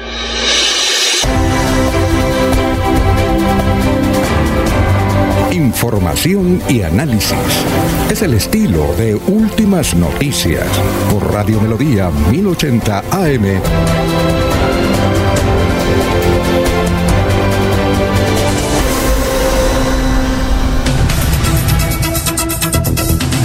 Bueno, son muchos los mensajes que estamos recibiendo. Aquí hay uno de Jorge Díaz Hernández, dice, escuchando la cortina del, del noticiero de las campanitas donde dice que Radio Melodía tiene muchos kilociclos y hertz eso se usaba en los años 70 y 80 y la voz de esa cortina radial es la de Pastor Belga. No, creo que es la de Arciniegas. Eh, ¿Sí es la de Arciniegas o creo? O, Fabio de Serra? No sé. ¿Elías sabe de quién es esa voz? ¿Pero de cuál será? ¿De, cuál de, la, de la Que, la que identifica el, noticiero. Eh, no, la, ah, que, la que identifica el noticiero es de uh, el doctor Baraguera. Del Boogie. Ah, sí, del Boogie Balaguera. Es que se, parece a Pastor, no creo. Esa es la de y. La, y la, la, oficial de la emisora es de una voz de Bogotá y las glosas, muchas glosas del noticiero son de, de Fabio Arciniegas. ¿Qué se hizo Fabio Arciniegas, no? ¿Qué- ¿Dónde estará? Él es voz, voz en off de uno de los canales en Bogotá. Bucaramanga, la bella capital de Santander. ¿Esa de quién es? Ah, no, esa es una voz de Melodía Bogotá. No, pero no sé quién es el locutor. Mm, ya. Y la del noticiero es la de El Buggy Balaguera. La tiene ahí el Arnulfo, la de Buggy Balaguera. Que es de aquí Bucaramanga, es de los tiene una voz extraordinaria, ¿no? El Buggy. El gran Buggy. Noticias los despierta. Esa es la de la del Buggy. Bueno, son las 6 de la mañana, 21 minutos. Eh, Jorge, vamos con más noticias a esta hora. Así es, don Alfonso, y vamos con cifras de lo que ha sido el comportamiento del COVID en el departamento de Santander en la última jornada. Dos personas perdieron la batalla contra el coronavirus. Estos ciudadanos vivían en los municipios de Florida Blanca y Bucaramanga. Las nuevas víctimas del COVID-19 son un hombre y una mujer. También el Ministerio de Salud informó que 19 personas dieron positivo para coronavirus. Eh, la gobernación del departamento informó que actualmente hay 39 de los 87 municipios con el virus activo y hay, hay un total de 468 casos en el departamento. Las cifras totales en Santander son de 283.265 casos reportados desde que comenzó la pandemia, de ellos 468 están activos, 274.607 personas se han recuperado y la cifra de fallecidos llega a 8.173. Muy bien. Eh, Germán, nos dice Sergio Fajardo está como, hablando en términos de ciclista, eh, como ciertos eh, pedalistas, como Nairo Quintana. Está casi que casi, casi que casi. Y ganó fue Egan Bernal, nos dice aquí el compañero. Vamos a ver si es posible mm, hablar con un funcionario del SENA que nos tiene buenas noticias, pero mientras tanto, Eliezer, lo escuchamos. Alfonso, la fiscal general de la Nación recibió una alerta de la Unidad Especial de Investigación DIJÍN en la que se asegura que habría un plan para atentar contra María Angélica Monsalve. Eh, la Policía Nacional le informó al ente judicial que una organización criminal pretende realizar un posible atentado para afectar la integridad física de la fiscal delegada ante jueces del circuito de la Dirección Seccional en Bogotá. Apenas llegó la alerta a la Fiscalía General de la Nación, le informó lo más pronto posible la situación a la funcionaria. Asimismo, le asignó un, es- un esquema de seguridad a Monsalve de manera inmediata, preventiva y extraordinaria a través de la Dirección de Protección y Asistencia eh, del ente judicial.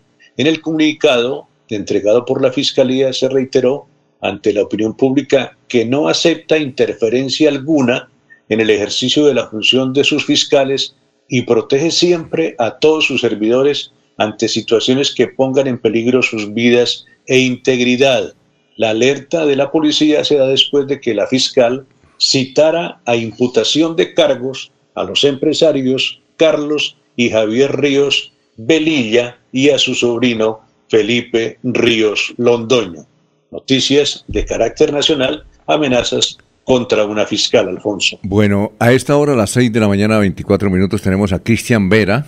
Él es el líder de Tecnoparque Noto, Bucaramanga del Sena. Doctor Cristian, tenga usted muy buenos días. Los saludamos de Radio Melodía. Muy buenos días, Alfonso. Muy buenos días para toda la mesa de trabajo y para los oyentes. ¿Cómo están? No, bien, hombre. Usted es el hombre que sea... ¿Qué noticia buena nos tiene hoy? ¿Qué, qué buena noticia hay para los emprendedores? Bueno, hay varias noticias buenas. Entre ellas, pues que cuentan con un programa del SENA que es totalmente gratuito para que los apoyemos a desarrollar sus prototipos y, llevar sus productos a otro nivel. Y segundo, pues que hace poco abrimos la, la primera convocatoria del año de dos tecnoparques en Santander. Somos beneficiarios de, de tener dos de los 18 que tiene el país, uno ubicado en Socorro y el otro ubicado en Bucaramanga. Entonces actualmente estamos recibiendo estos proyectos, como le digo, que, que apoyamos para que los emprendedores y los empresarios puedan obtener nuevos productos o puedan mejorar aquellos que tienen. Ah, eh, eh, bueno, usted es el, el que ayuda en los emprendimientos. ¿Estos emprendimientos tienen que ser de tecnología o cualquier otra cosa también? Un emprendimiento de algo, algo creativo. ¿Es únicamente, Pues mira, ¿es únicamente de tecnología? Pues la, la concepción es de base tecnológica, pero, pero ahorita base tecnológica no tiene cualquier cosa. Inclusive, por ejemplo, el sector del agro eh, es uno de los más beneficiados con las tecnologías o con la aplicación de estas. Yo puedo tener un cultivo y implementarle algún tipo de tecnología IoT, que es el Internet de las Cosas, es decir, que pueda tomar señales para mejorar ese, esa producción que estoy realizando o eh, ya sea para los otros procesos que estén haciendo, por ejemplo en cacao, mejorar los procesos de secado, de, de torrefacción, bueno, de, de, todo lo que se puede hacer con los productos agrícolas y asimismo con otras líneas eh, que nosotros apoyamos. Nosotros tenemos una línea que es biotecnología precisamente donde podemos hacer todo el apoyo a, productos alimenticios, eh, toda la parte vegetal, podemos hacer nanotecnología incluso para, para hacer aplicaciones de nuevos materiales pero también tenemos otras líneas un poco más, más tecnológicas, eh, electrónica y telecomunicaciones, donde podemos hacer automatización industrial, robótica. En tecnologías virtuales podemos desarrollar aplicaciones web, aplicaciones móviles, eh, páginas web, podemos desarrollar videojuegos. Es decir, tenemos una infinidad de, de, de, aplicaciones que podemos hacer como en la ingeniería a través de, de hacer máquinas, herramientas, hacer desarrollos eh, con prototipadoras, con muchos equipos con los que contamos en Tecnoparque. Ajá. Eh, Cristian, ¿nos quiere esperar un momentico? Es que nos han llamado del municipio. ¿Usted conoce la Aguada o no? Nos han llamado de la Aguada. Eh, no, señor. Ah, bueno, la Aguada queda al sur, casi límites con, con Boyacá. Belisario Ardila, Belisario, gracias por, por llamarnos. ¿Qué más, Belisario? Bien, sí, señor. Le agradezco mucho por su, por su atención. Bueno, ¿cuál es el motivo de su llamada? Y gracias por llamarnos desde tan lejos, hermano. tan cerca y tan lejos. Sí. Este, es, el siguiente tema es para, el motivo de mi llamada, es para comentarles que pues al Colegio Integrado Rodríguez Velasco del municipio, de nuestro municipio, eh, le hicieron un estudio técnico donde al parecer pues hay que, que pues trasladan una profesora pero pues esto causa gran traumatismo en, en, en, en nuestra comunidad educativa, ¿no? Porque pues eh, la profesora que, que trasladan, pues ella atiende a los niños de, de transición y primero, niños de cuatro, de cuatro años en adelante. Entonces, pues estos niños consideramos que necesitan una atención, una atención especial, especial, pues de que, pues dado el, la circunstancia de que se lleve la profesora, eh, estos niños pues no van, no van a tener quien los atienda de manera adecuada. O, o, oye, o, oye, Belisario, pues a quien no conoce, eh, Belisario, a quien no conocemos, pero lo, no, gracias por llamarnos de allá, es que hace como 15 días tuvimos aquí al señor gobernador y estando en la transmisión presentamos el audio de un niño que creo que le hacía el mismo reclamo. ¿Es ese mismo? de un niño, no, no, creo que no. Ah, ya. Entonces. Pero, pero sí, de todas maneras, en, en, ahí en su emisora también esto, pusimos una, una, una queja, digámoslo así. Eh, don, el, don Laurencio. Sí, claro. Me atendió la queja y fue transmitida por su emisora. Ah, bueno, perfecto. ¿Esa es otra o es la misma? Es la misma. Se llama, la profesora se llama Lady Patricia Gómez y entonces parece que ayer le hicieron efectiva la resolución y pues queda queda la primaria queda atendida sino por dos profesoras Ajá. que no alcanzan a, a, atender a estos niños. Y como ya le comento son niños de cuatro años y pues necesitan como una atención especial. Bueno perfecto. Lady Alfonso. Sí cuénteme Eliezer. Don Belisario, el tema es que les quitan la profesora y no se la reemplazan cuando hablan ustedes de traslado, no le, no le vuelven a, a nombrar profesora para, para ocupar la plaza que deja quien se va. Eso, eso es lo más, eso es lo más triste, sí que, que la plaza se acaba. Ah, bueno. Eh, eh, Pero Belisario, Belisario, buen día. Señor, la petición es que dejen a esta profesora ahí por cuanto los alumnos o los padres de familia dicen que no van a enviar los, al, los niños al colegio o qué es lo que está ocurriendo ahora. Sí, sí, porque o sea, lo que pasa es que se llevan la profesora, la plaza se acaba y no hay quien atienda a estos niños. Niños, o sea, ustedes podrán considerar niños de cuatro años y la profesora que está, pues ella es especialista en, en, transición y primero. Y, y no hay quien atienda a los niños porque además tenemos una profesora que tiene 62 años.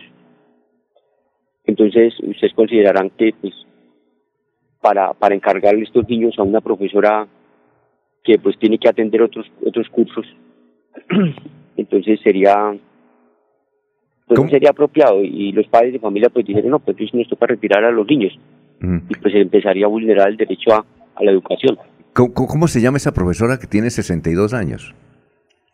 Se llama Imelda Ariza. Imelda Ariza.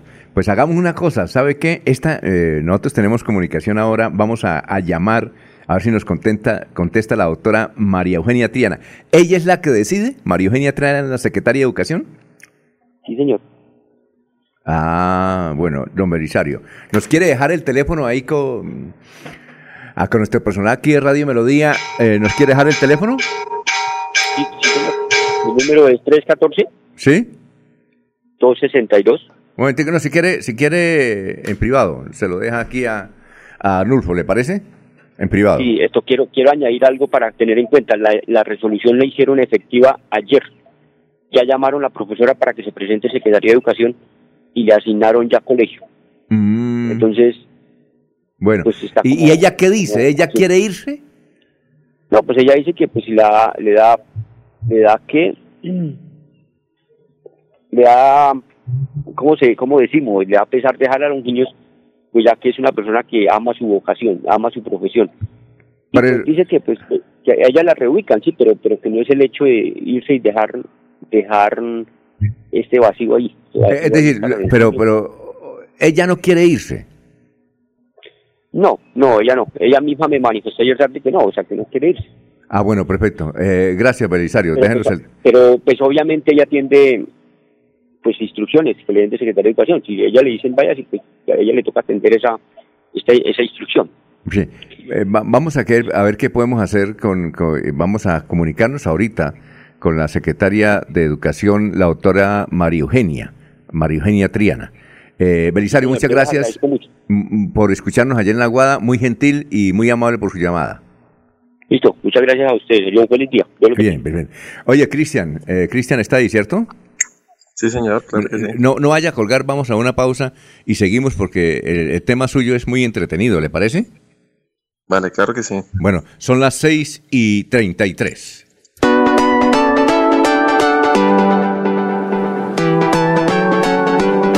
Melodía, Melodía, Radio Sin Fronteras. Escúchenos en cualquier lugar del mundo. Melodíaenlínea.com es nuestra página web. Melodíaenlínea.com, señal para todo el mundo. Señal para todo el mundo. Radio sin límites, Radio sin fronteras. Radio Melodía, la que manda en sintonía. Celebra el cumpleaños de tus hijos con Cajazán y diviértete al máximo. Inscríbelos en cajazán.com hasta el 10 de abril. Disfruta recreación dirigida, sorpresa, torta, animación musical y mucha diversión. Tarifas altamente subsidiadas para afiliados. Aplican condiciones y restricciones. Válido en el mes de cumpleaños del niño. Vigilado Super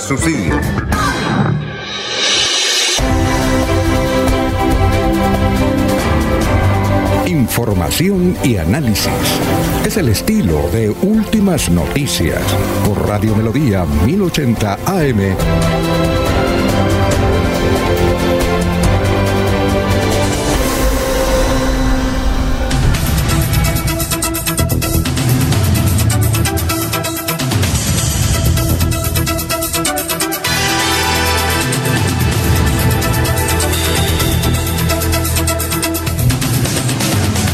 Son las 6 de la mañana, 35 minutos. Estamos hablando con Cristian Vera de El Sena, apoya el emprendimiento. Bueno, eh, Cristian, de toda esa, creatividad que tienen los santanderianos, ¿a usted cuál le ha despertado curiosidad? Le voy a dar este ejemplo. El año pasado vimos, y aquí lo mencionamos en Radio Melodía, a un chileno, creo que de nombre Mateo, ¿Qué hizo el hombre? Se puso a investigar durante varios, él aún es joven, se puso a investigar y era cómo con vegetales crear una carne eh, como la de vaca, una carne como la de cerdo, una carne como la de pollo, pero que tuvieran el mismo sabor, pero ah, el mismo sabor. Mucha gente le decía que era imposible y que al comerse no, no, hubiese, ni hubiera una distinción entre la carne que él producía de vaca, de pollo y de cerdo, pero con vegetales. Bueno, y lo logró. Según Bill Gates, este muchacho va a ser el próximo hombre más rico del mundo, es chileno. Su capital, y lo dijeron en CNN, hasta el momento en bolsa es de 1.500 millones de dólares. Yo creo que el muchacho no tiene 40 años. Ustedes lo pueden buscar por internet, se llama Mateo. Eso es un invento que empezó desde Chile con 80 mil dólares en una entidad que es como el SENA, que apoyaba hace unos 10 años. Bueno, aquí en Santander, ¿qué le ha causado curiosidad en esos inventos, Cristian? Pues mira, Alfonso, nosotros eh, apoyamos emprendimientos, cerca de 200 al año. Hay, hay muchísimos, desde pequeños hasta, hasta grandes, pasando por empresas tan reconocidas como Penagos, como PIMA, como Fundación Cardiovascular, incluso el mismo Ecopetrol, cuando en pandemia hicimos eh, desarrollos de proyectos para COVID.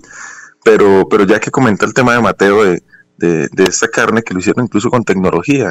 Ellos hicieron muchas interacciones para mezclar tantos vegetales de forma que tuviera textura, sabor y, todo lo relacionado con la carne. Tenemos un proyecto muy similar que me parece muy interesante por, por lo, la idiosincrasia de nosotros, por lo, regional, y es eh, hormigas culonas saborizadas. Es un proyecto que incluso hace, hace poco participó en, en Chartan Colombia, el programa de Sony, donde, donde empresarios pues los, los colocan a hacer el pitch pues para ver si los van a apoyar económicamente, precisamente para, para que den ese salto.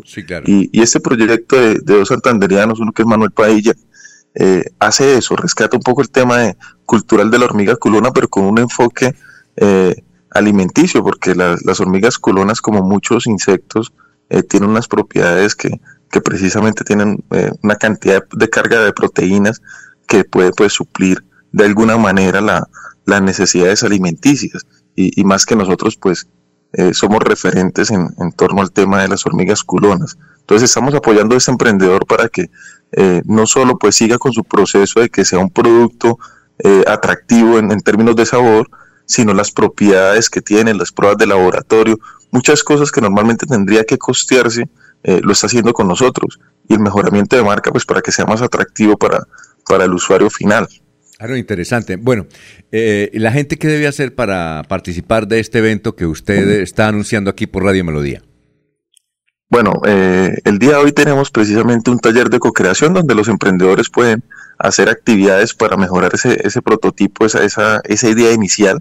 Lo hacemos todos los martes a las 5 de la, de la tarde en nuestras instalaciones en la calle 48, número 2840, el antiguo edificio de Ecopetrol, en el piso 3, ahí en pleno barrio Sotomayor pues vamos a estar desde las 5 pm de manera presencial en este taller donde tenemos una invitada que se llama eh, Diana. Ella es eh, tiene, tiene un emprendimiento llamado, llamado Vivomar y adicional fue participante del desafío de Vox del 2022. Nos va a contar un poco de, estos enfoques que tienen los emprendimientos cuando, cuando tienen un componente de, apoyo social. Entonces, eh, simplemente acercándose a las instalaciones y para que los apoyemos con el desarrollo de proyectos a través de la página web www.redtecnoparque.com. Ahí pueden buscar cualquiera de los 18 nodos del país, registrar su idea, registrar ese emprendimiento que quieren que los apoyemos de manera gratuita y una vez pase el, proceso de registro y de, validación, pues obtener los beneficios de, este programa del SENA, como muchos de los que tienen los colombianos a su servicio. No, no, Alfonso. sí, Eliezer. ¿Cuál es la dirección de, ese sitio para que la gente vaya? Sí, señor, www.redtecnoparque.com. ¿Y pueden ir allá en su sede, a su sede o no? Sí, claro que sí. Nosotros estamos ubicados en la calle 48, número 2840. Muy bien. A ver, Eliezer. Bueno, esto de los tecnoparques que nos dice el invitado que hay uno en el Socorro y que hay otro en, aquí en la ciudad de Bucaramanga. Eh, el, acceso, la llegada a ellos es eh, fundamentalmente presencial o la actividad tiene una gran fortaleza en, a través de redes, a través de, a través de Internet. Cómo, cómo, cómo funciona y si el público que está llegando con estos proyectos es un público más bien joven, porque creo que la tendencia también con las tecnologías pues eh, atrapa mucho más fácil y, tiene más acceso, tiene, tiene un camino mucho más corto el joven que, que una persona veterana como nosotros. Tenemos de todo, eh, está desde el joven hasta, hasta el empresario eh, eh, mayor, incluso el emprendedor adulto mayor. Estamos ahorita mirando un, un proyecto de una señora de, la tercera edad que está haciendo unos plátanos a partir de la, del residuo de la, de la, de la, del plátano, de la hoja de plátano.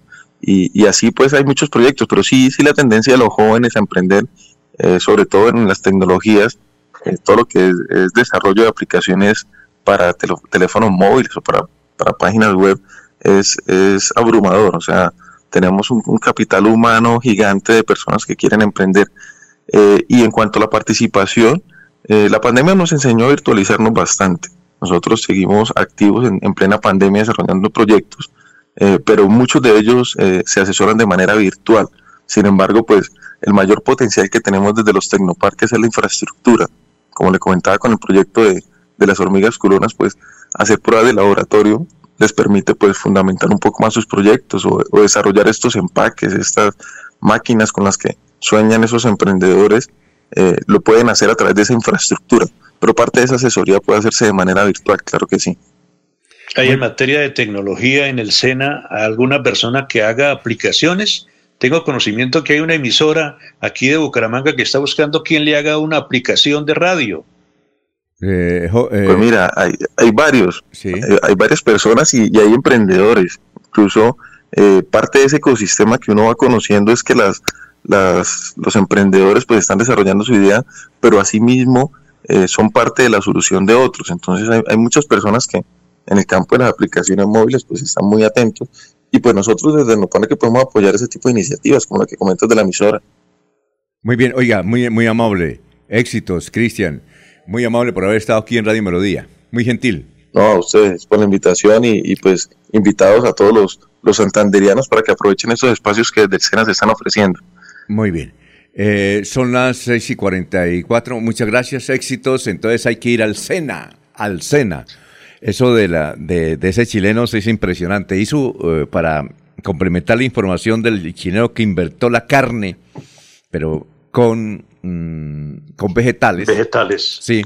Ese hizo un concurso en la televisión norteamericana y le daba plata, un premio grande, a quien adivinara la carne si era realmente animal o era eh, de vegetales y nadie, nadie fue capaz. Creo que el programa duró hora y media, nadie fue capaz y el tipo se disparó. Claro, y ahora ese va, Bill Gates dijo, ese tipo, ese señor va va a ser uno de los mayores ricos que ha tenido la historia, eh, sobre todo ahora en esta época de la tecnología. Mateo. Bueno, son las 6 y 44, vamos a una pausita, estamos en Radio Melodía, saludamos a eh, Fermín, nos escucha aquí desde la ciudad de Bucaramanga, Juan de Dios, eh, Roberto, está también Johnny, está Josimar de Barranquilla, gracias. Eh, igualmente María T también que nos envuelve a escribir desde Barranquilla. Son las 6 y 44. Atención. Noticia de última hora. En Paz hace una invitación especial para que cuidemos lo que nos pertenece, el medio ambiente.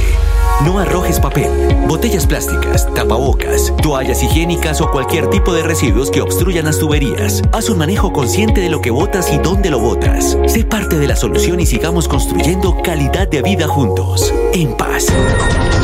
Escucha Últimas Noticias por Radio Melodía. Últimas Noticias por Radio Melodía, la que manda en sintonía.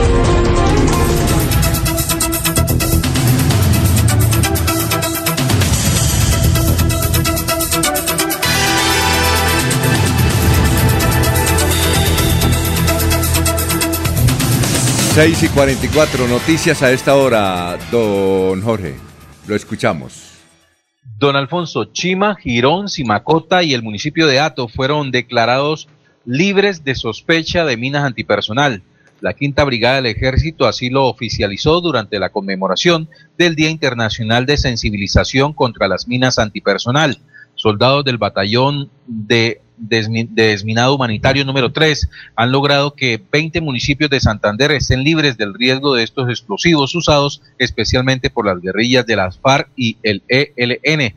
En el caso de Chima, Girón, Simacota y Ato, la tarea la inició el ejército hace 34 meses, despejando 108.166 metros cuadrados con un impacto favorable de seguridad para sus 350.000 habitantes. Bueno, tenemos eh, a esta hora eh, al gran pintor santanderiano Paulo Rincón. Paulo, tenga usted muy buenos días.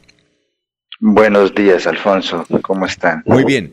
Muchas gracias. Paulo está haciendo algo interesantísimo, curioso, pero muy agradable para mm, rendirle un homenaje 400 años eh, a Bucaramanga, ahora el 22 de diciembre.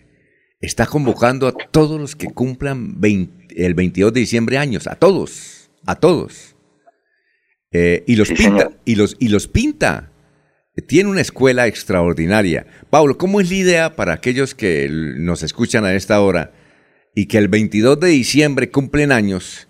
¿Cómo es la idea? ¿De qué se trata? Bueno, Alfonso, yo soy profesor de la Escuela Municipal de Artes de Bucaramanga, EMA. Es la escuela de todos, la escuela de la ciudad de Bucaramanga, la escuela oficial de las artes.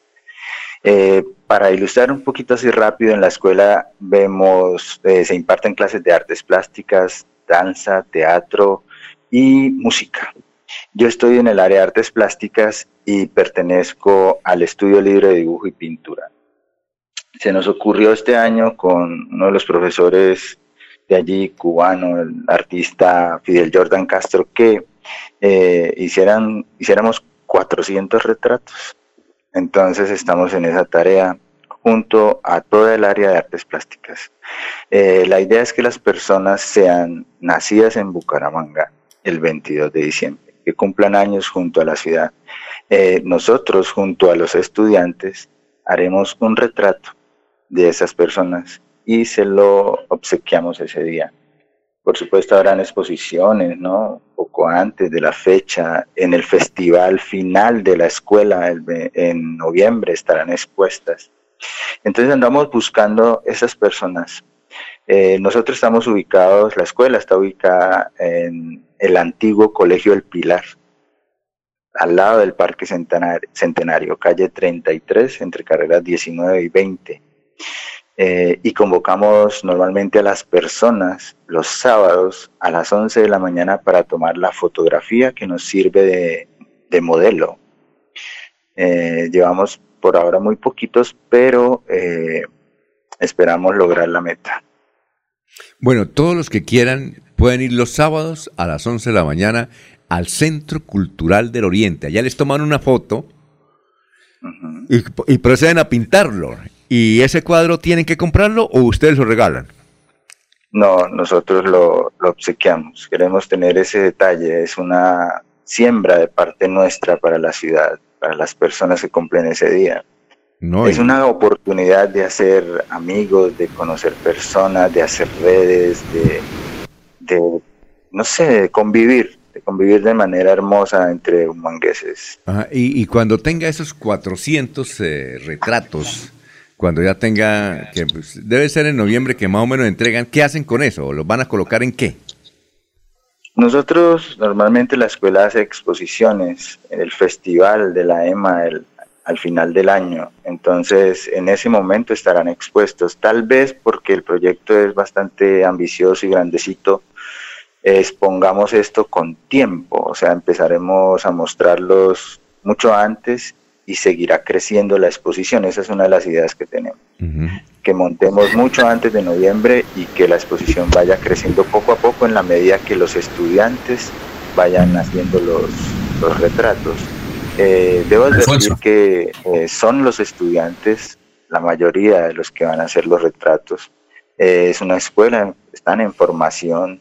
Eh, todavía no tienen todas las habilidades, pero se están esforzando para lograrlo de la mejor manera. Usted, eh, maestro, usted el sábado me dio una buena y una mala noticia. La, la, la buena noticia es que me dijo que me iba a pintar, me sacó la fotico y me va a pintar. Y la mala noticia, maestro, es que me dijo, oiga, yo pensé que usted era hijo de Alfonso Pineda Chaparro porque cuando yo estaba niño, bebé, yo lo escuchaba a usted, mi abuelo lo escuchaba. entonces, entonces, entonces, yo casi me, me, me, caigo. Dijo, ah, pero yo pensé que usted era el hijo de Alfonso. Ah, ¿es usted? ¿Todavía? no. todavía. y creo que la otra mala noticia es que usted no puede estar en los en los 400 escogidos, ¿no, Alfonso? No, aunque nací en Barichara, el tipo me hizo el favor y me lo pintó. Allá vi, vi a JB también. ¿Se acuerdan de JB, el periodista del Consejo de Bucaramanga? Allá estaba. sí, sí, sí. Pero tienen que ser nacidos el 22 de diciembre, ¿no? Nosotros, nosotros hicimos un pequeño, un pequeño esguince ahí a la, a, la, a la premisa y es que si son nacidos el 22 de diciembre y viven en Bucaramanga, pues también los podemos retratar. Sí, claro. Eso debe, eso debe quedar claro, porque uno, por ejemplo, piensa que Alfonso, porque es de, de Barichara, no, no lo pueden incluir porque él nació el 22 de diciembre. Yo no creo que haya 400, no sé si de pronto esté equivocado, que haya 400 bumangueses, 400 personas nacidas en Bucaramanga el 22 de diciembre. Eh, ¿qué, qué, cómo, ¿Qué, balance han hecho? ¿Cómo han estudiado la posibilidad de que estos 400 ciudadanos bumangueses, bumangueses del 22 de diciembre puedan aparecer para, para este homenaje? No, no hemos hecho, no hemos hecho un balance. Ahorita los números no están cuadrando ya por la meta mensual, ya no están cuadrando el número de personas, pero tenemos un insumo que sí da la pauta porque a las personas les hacemos tres tomas perfil, frontal y tres cuartos. Entonces, por ese lado cuadramos caja, como decimos, ¿no? De, de, retratos, pero no de personas.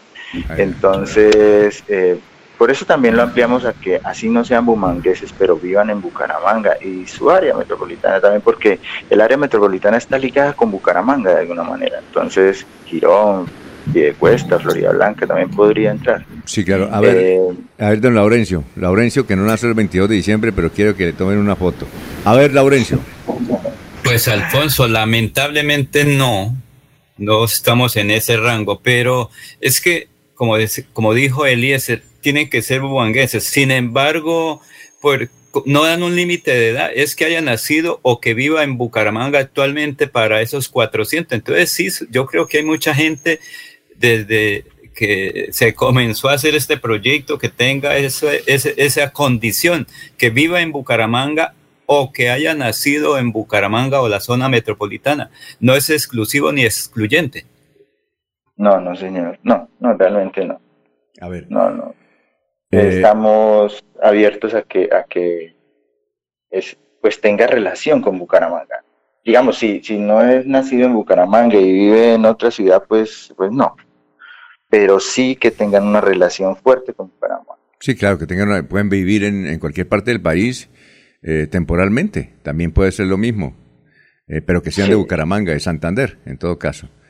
Eh, Cuando las personas están fuera de la ciudad, por ejemplo, nosotros los guiamos, ya hemos recibido algunas fotografías así, los guiamos con un documentico PDF digital para la manera de tomarse la foto, si están fuera y no pueden venir y son de Bucaramanga. Para esto deben traer eh, la cédula, por supuesto, ¿no? Para certificar que son nacidos el 22 de diciembre y, Claro, perfecto. Muchas gracias. ¿Algo más para el gran pintor santanderiano Pablo Rincón? Bueno, yo quiero, quiero dejar una, un apunte y es que las personas se pueden comunicar con nosotros por un correo electrónico que es muy fácil de, de, de grabar el teléfono, el, correo es el siguiente, 4, el número 4, o sea, 4 retratos arroba gmail.com. Ah, Por medio de ese correo pueden comunicarse con nosotros. Claro, perfecto. Y por medio de un número de WhatsApp, por la vía WhatsApp. ¿Cuál es? Es 322 730 7798. 98.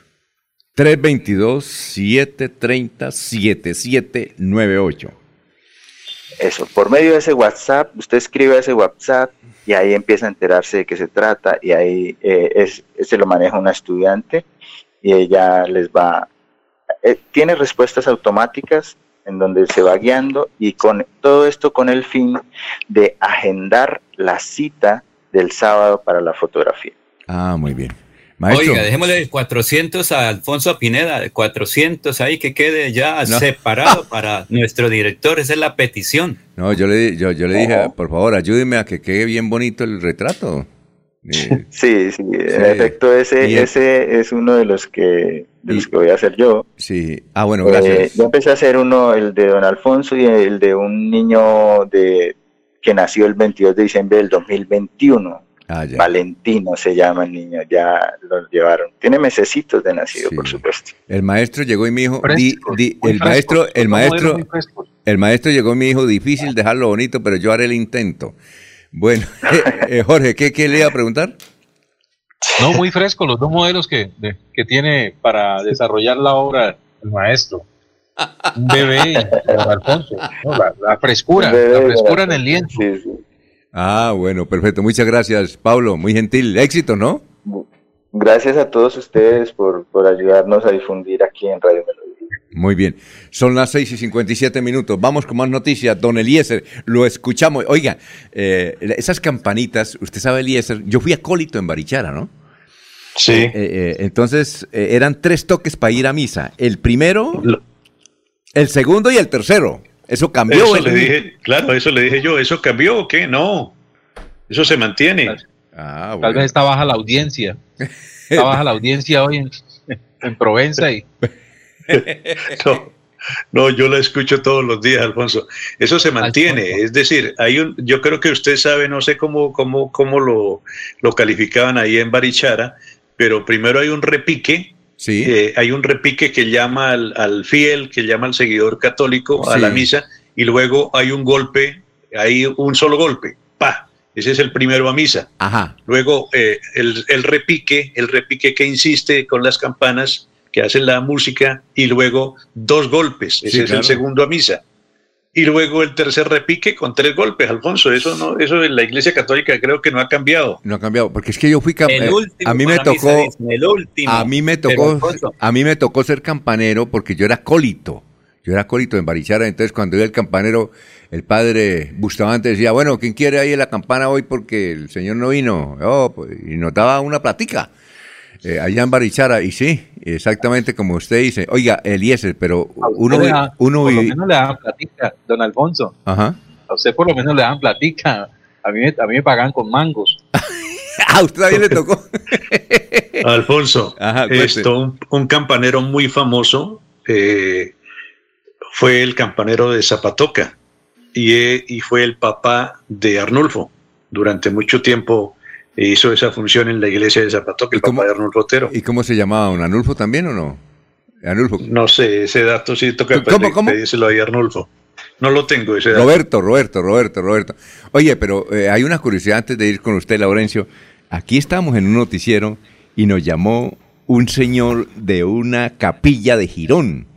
Y entonces al final yo le dije, ¿usted cuántos años tiene? Dijo, 96 años no sé, 96 años. Yo dije, ¿qué qué? Dios sí, tengo 96 años y bien. Y todo me funciona. Y a la hora que quiera. no sé qué pasaría con él. Don Laurencio.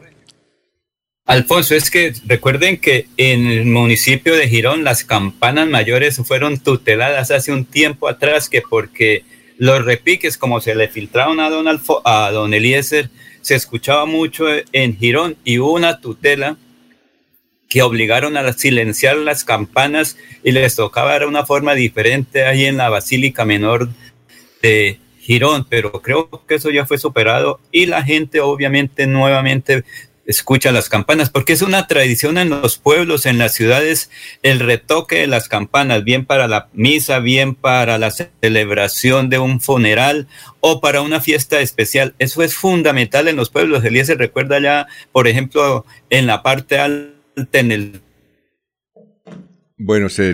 también a el municipio en Tratación o Guacamayo. Aló, sí. Oiga, Eliezer, uno viviendo allá en Provenza, eso suena, mire, la escuchamos fuerte acá, uno está durmiendo a las 6 de la mañana, eh, eso lo despiertan, eh, ¿no han tutelado eso? Eliezer. No, no, no, no, no, no, no creo. No, pero. No, creo, Alfonso. Lo que pasa es que el apartamento aquí donde yo estoy residenciado queda eh, a 50 metros de la iglesia. Pero, ¿sí? Pues sí, por eso, pero es que usted está durmiendo. Eh, dice, bueno, eh, llegué a las 4 de la mañana por trabajo y me levanto a las 10. Cualquier ruido, pues lo despierta uno. Con eso a las 6 de, Y hay gente que lo despierta y no puede volver a dormir, ¿o no? Es decir... Sí, Seguro, seguro, pero yo no creo que eso sea motivo de una, de una tutela, Alfonso. Yo cuando llego a las 4 de la mañana no me despierta nadie.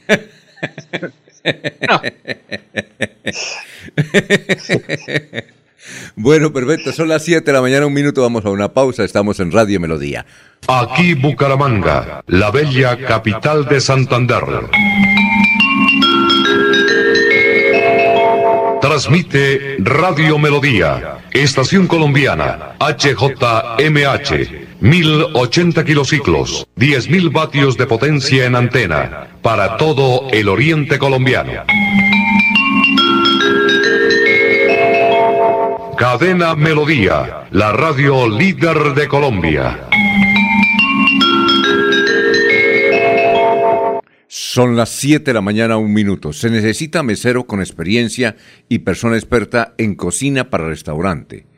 Enviar hoja de vida al celular 301 336 7905. Repetimos, se necesita mesero con experiencia y persona experta en cocina para restaurante. Enviar hoja de vida al celular 301 336-7905. Repetimos, celular 301-336-7905. Los invitamos a sintonizar el programa Curación Natural de la Unidad Médica Biológica del Dr. Ricardo González, de lunes a viernes en los horarios 7 y 30 y 9 y 30 de la mañana y los sábados 7 y 30 y 12 del mediodía. Aquí encontrará la orientación profesional para todo tipo de enfermedades, tratamientos con medicamentos naturales. Llame y agende su cita médica al 313-392-2623. 313-392-2623. Doctor Ricardo González de la Unidad Médica Biológica. En Radio Melodía, últimas noticias.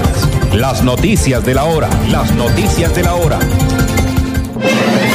Hola, mucho gusto. Desde el Centro de Producción Internacional de UCI Noticias, Florentino Mesa les presenta La Vuelta al Mundo en 120 segundos. Bienvenidos. En el día 41 desde que comenzó la invasión rusa a Ucrania, el Consejo de Seguridad de la ONU debate la masacre de la ciudad de Bucha, de la que se acusa a las fuerzas ocupantes rusas, al tiempo que la ofensiva se acentúa en el este del país, donde Rusia trata de controlar las regiones de Lugansk y Donetsk.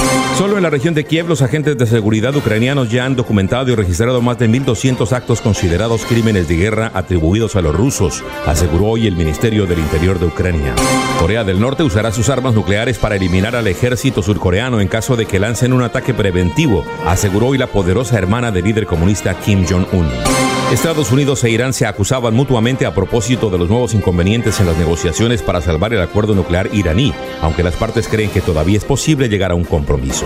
La Corte Suprema de Justicia de México invalidó por unanimidad una norma que prohibía a altos funcionarios federales trabajar en empresas privadas durante los 10 años siguientes a su encargo en el sector público, como establece la Ley Federal de Austeridad. El presidente electo de Costa Rica, Rodrigo Chávez, celebró lo que considera una revolución tras ganar los comicios de segunda ronda el pasado domingo y prometió acercarse a la oposición con la que deberá trabajar para alcanzar acuerdos en un Congreso fragmentado. El presidente peruano Pedro Castillo decretó un toque de queda y amplió el estado de emergencia en Lima este martes, en medio de protestas por las alzas en los precios del combustible y los alimentos. Cuatro personas murieron en las protestas de la última semana. Efectivos de la Fuerza Armada Nacional Bolivariana localizaron y destruyeron artefactos explosivos instalados por irregulares procedentes de Colombia en el estado venezolano de Apure, aseguró el alto mando castrense de Venezuela. Las temperaturas de la Tierra rebasarán un umbral crucial de peligro a menos que se reduzcan las emisiones de gases de efecto invernadero más rápido de lo que los países se han comprometido a hacerlo, advirtió un panel de expertos de la ONU. Esta fue la vuelta al mundo en 120 segundos. Escúchenos en la página web www.melodiaenlinea.com. Bueno, vamos con Diego a Estados Unidos, pero antes aquí dice don Pedro Ortiz. Estoy aquí en un trancón y nos manda la fotico, que es este todos los días, antes de llegar a Florida, Bucaramanga. Y no se ve un alférez de tránsito. Y llevo más de media hora parado, aquí ingresando en Florida, Bucaramanga. Me toca escucharlo, lo estoy escuchando aquí en el carro, dice don Pedrito Ortiz. Bueno, auxilio para don Pedro y toda la gente que tiene un trancón. Generalmente se presentan a esta hora. Diego, ¿cómo se encuentra? Muy buenos días. Alfonso, buenos días, ¿cómo están? Muy bien, ¿qué ha habido? Todo muy bien, señor. Bueno, ¿y qué tenemos para hoy? Pues Alfonso, tenemos muy buenas noticias porque a los aficionados del fútbol hoy se nos vuelve a dar ese bello momento de la Champions League. Hoy y mañana, cuartos de final, el partido de ida en la Champions League, el torneo de clubes más importante del mundo. Dos partidos hoy, dos partidos mañana, los dos de hoy eh, súper eh, interesantes, súper atractivos para la gente. Creo que va a ser es 3 de la tarde hora Estados Unidos, debe ser 2 de la tarde hora colombiana. Benfica contra Liverpool, visitando los, eh, los Diablos Rojos del Liverpool, visitando al Benfica en Portugal. Y el Atlético de Madrid tiene que ir a jugar contra el Manchester City de Pep Guardiola la tarde de hoy. En el Liverpool Benfica, la nota curiosa, Jürgen Klopp, que es un técnico generalmente muy amable, muy dicharachero, muy gracioso con las entrevistas, confesó que Luis Díaz trató de hablarle 10 minutos acerca del Benfica y al final él no le entendió nada porque Luis Díaz no habla inglés, entonces no sirvió de mucho eh, lo que trató de decirle Luis Díaz.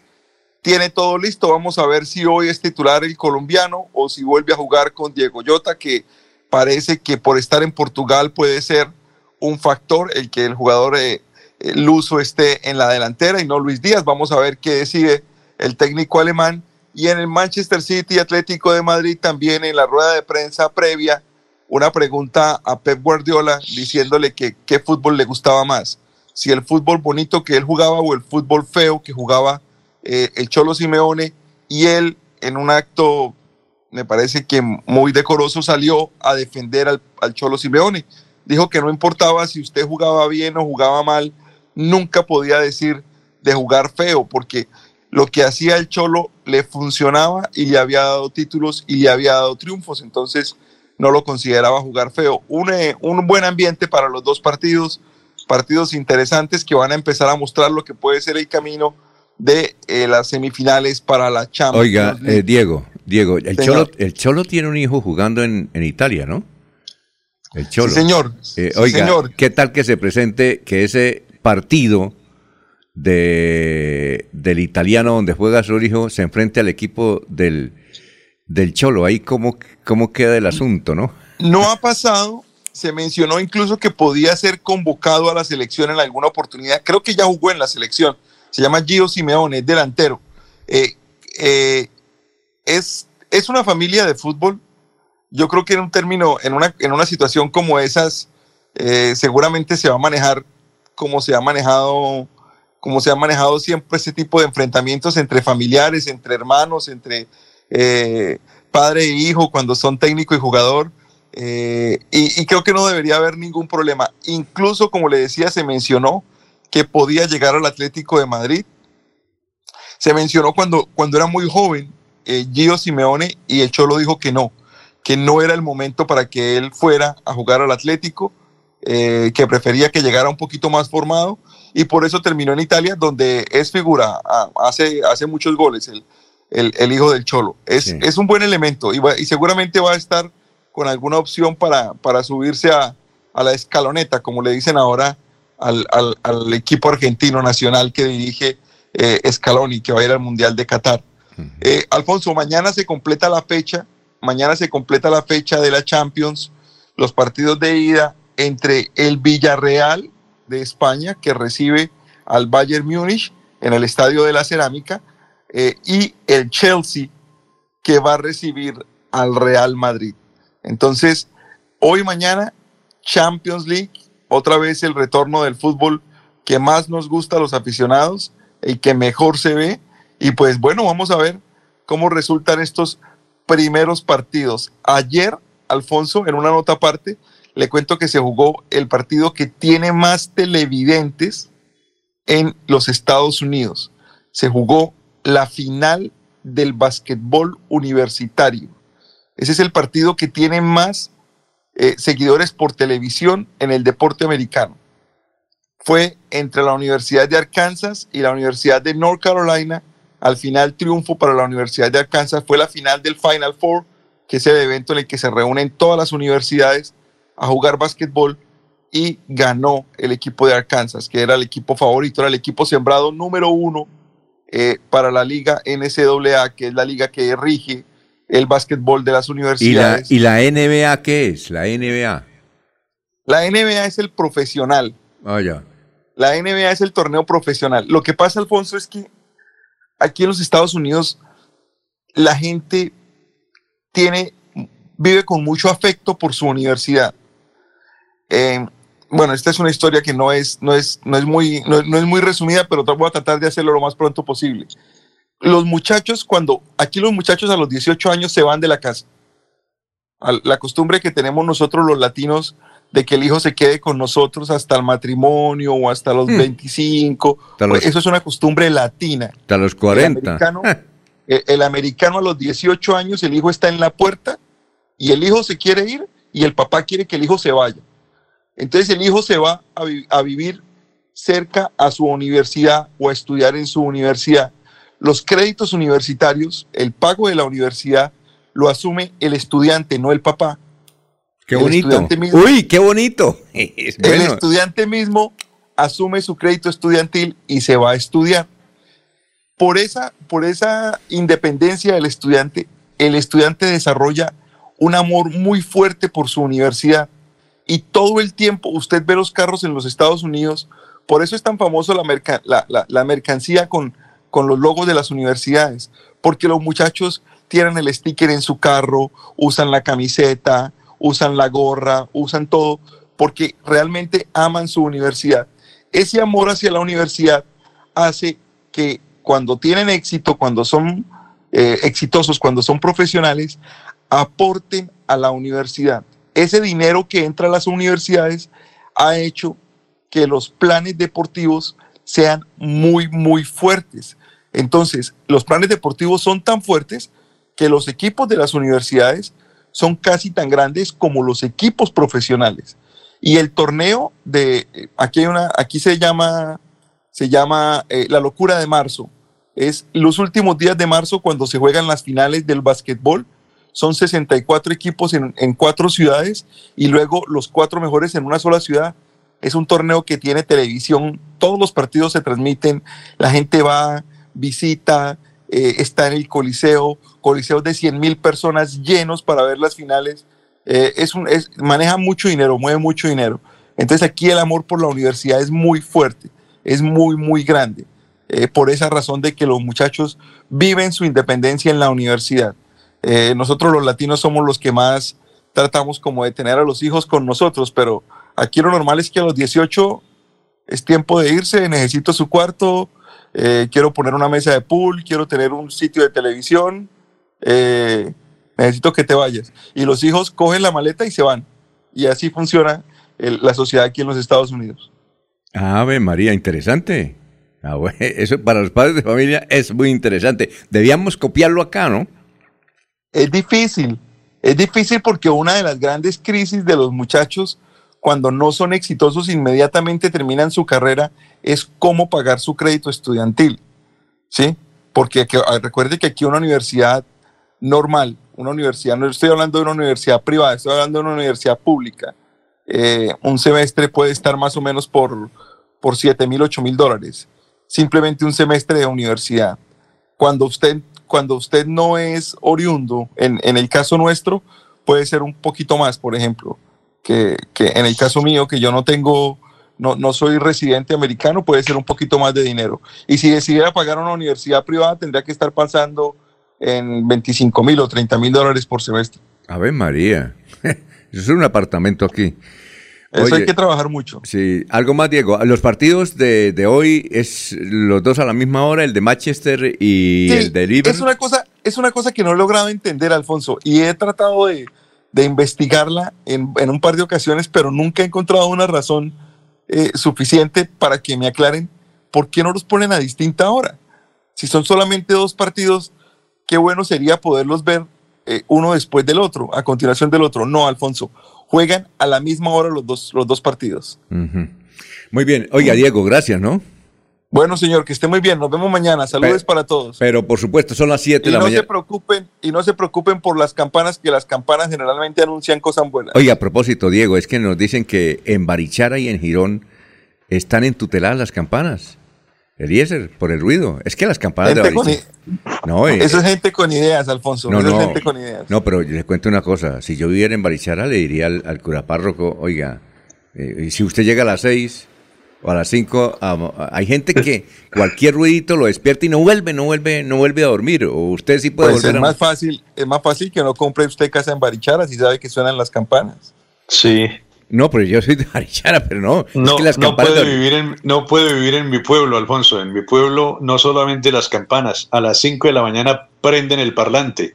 Entonces no podría vivir en contratación. No, Pero para la gente que, que le tiene eh, cierto temor o cierta eh, antipatía o no quiere convivir con las campanas, le indicamos que de acuerdo a la religión católica, en Semana Santa las campanas se silencian y, y en su reemplazo suena la matraca, Ah, eso sí, eh, pero igual de duro. Oiga, El jueves y viernes. No, no, es jueves que y viernes santo. no es que me aburra, sino que, eh, Eliezer, si usted llega a dormir y, y hay personas con el sueño muy delicado, y para volverse a dormir, hermano, Pero Alfonso, No. lo, que, lo que demuestra esta última charla de los minutos es que usted generalmente llega a su casa a las 6 de la mañana. no, no, no, Eso no, me no. preocupa. No, no, no, no, no, no, no, no, no, no. Por ejemplo, un sábado y domingo que uno puede do- dormir hasta las nueve, entonces ma- las campanas le, le dañan a uno el sueño, ¿o no? Alfonso, no vaya a listar una tutela por ahí. No vaya a, ni le recomiende eso a Eliezer tampoco. Oiga, Diego, gracias. Bueno, que estén muy bien, muchachos. Un placer. Muy Chao, bien. chao. Son las 7, 18 minutos, tenemos muchos mensajes, pero vamos a unos, a otros comerciales y regresamos. Bienvenidos a su concurso. Si lo tiro, me lo tiro. Un concurso diseñado para usted que arroja todo tipo de residuos en el sistema de alcantarillado. El medio ambiente no es un juego. El buen uso del sistema de alcantarillado es fundamental para su cuidado. No arroje restos de papel, botellas plásticas, tapabocas, toallas higiénicas, tampones, desperdicios y todo tipo de elementos que taponan las tuberías. Tú puedes formar parte del equipo En Paz y proteger el medio ambiente. En Paz, construimos calidad de vida. Hay más noticias. Muchas noticias, muchas noticias en Melodía 1080 AM. Soel Caballero está en Últimas Noticias de Radio Melodía 1080 AM.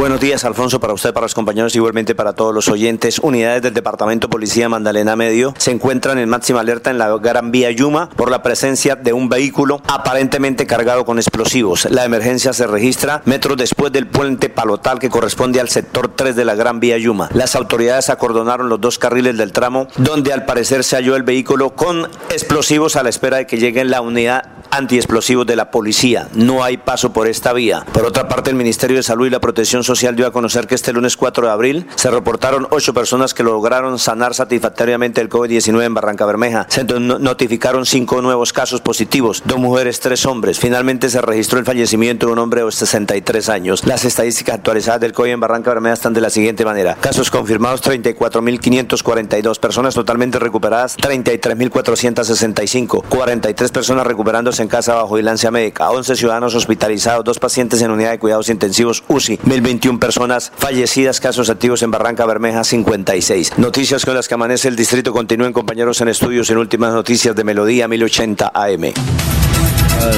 Son las 7 de la mañana, 20 minutos. Falleció en la ciudad de Medellín una monja santanderiana. Ella es Luz Marina Correa. Eh, falleció muy joven ella, de aquí, de la ciudad de Bucaramanga. Noticias a esta hora, Jorge, lo escuchamos. Eh, Jorge. Bueno, vamos con eh, don Eliezer, lo escuchamos. Don Alfonso, hay una oferta de empleo para colombianos en Canadá que tengan conocimientos en el sector automotriz. Una compañía canadiense busca trabajadores colombianos para que laboren en la ciudad de Quebec. Eh, ¿En qué consiste? Están buscando 30 mecánicos electricistas de automotor, además de tres tecnólogos en mecánica automotriz. El plazo para aplicar a esta oferta es hasta el día 7 de abril, es decir, dos días más, eh, hasta cumplir con el número de aspirantes requeridos. Los postulados a este proceso deberán cumplir 100% con el perfil solicitado y contar con pasaporte o iniciar con el respectivo trámite. Entonces es una gran posibilidad eh, entre los requisitos ser tecnólogos en mecánica automotriz, que sepan desmontar en los vehículos las piezas identificadas, identificar las, las piezas que deben almacenarse, limpiar las piezas desmontadas, eh, unos pasos que son 12 en total que tienen que ver con esta parte, mecánicos, electricistas, automotores para trabajar en Canadá. Esto lo pueden eh, diligenciar a través de eh, una página, un link que se llama Agencia Pública de Empleo, es a través del sena.sena.edu.co eh, barra inclinada. es una gran posibilidad para, repito, una cifra superior o a 30, entre 30 y 40 mecánicos colombianos para ir a Quebec, en Canadá, Alfonso. Eh, Eliezer, ¿y eso qué? ¿No, ¿No se necesita el billete ahí? Es decir, el que no tenga plata, ¿qué? ¿Ahí le ayudan? El que no, el que no tenga plata, no. Voy a, voy a leer un poco más a profundidad la nota y si encuentro alguna información sobre ese tema, le comento, Alfonso. No sé pues. si le ponen pasajes, no sé si lo debe. El pasaporte sí vale, el, el, pasaporte aquí en Bucaramanga debe valer unos, que, que aliste 300, ¿no? Más o menos. Sí, unos 250, 300 mil más o menos el pasaporte. Ahí, y para los pasajes de, de, aquí para allá y cuánto tiempo va a quedar allá. ¿Y dicen la edad o no, Eliezer? No, no, Alfonso. El único de los requisitos es que sean tecnólogos en mecánica automotriz pues eso permitirá como sacar un, un, cálculo. Deben ser personajes por ahí que de 24 a 30 años de edad, más o menos, como mínimo. Sí, claro. Eh, ¿Y, tiene que tener cartón o no? Porque yo conozco mucho mecánico berraco, le cuento. Berraco, berraco. pero no tiene, no tiene título. ¿Le, exigen qué? tecnólogos en mecánica automotriz, Alfonso. Ah, ¿necesariamente del SENA o no? Yo creo que no, yo creo que no necesariamente del SENA. que, tenga certificación, ah, independientemente de... Pero Alfonso, lo que ocurre es que mucha gente que es mecánica, ellos no tienen, por ejemplo, el pasaporte, que es uno de los elementos indispensables. Entonces ellos dicen, ¿para qué me pongo a buscar el pasaporte si no lo requiero? Pero mire, frente a estas oportunidades es cuando la gente que tiene el pasaporte al día pueden presentar y estar ya listos para viajar, porque es que en Canadá requieren mucha gente, lo mismo es de agricultores y porque allá la población es un poco adulta y requiere gente para que trabaje porque el Canadá se está desarrollando. Recuerden que por allá está y todos los días nos escucha el ingeniero Díaz Donantes. no son muchos, sí, sí, sí, claro. y allá hay eh, mucha gente de aquí de Bucaramanga, en, un hermano de de Abel Cadena Buitrago ya está en el Canadá, ya lleva como 20 años. Oiga, Eliezer, pero usted dice sobre el pasaporte, y es que si no lo tiene, que comience a diligenciarlo, al menos que pida la cita. Ahí, ahí dice la información, que si no lo tiene, que comience a hacer la diligencia del pasaporte.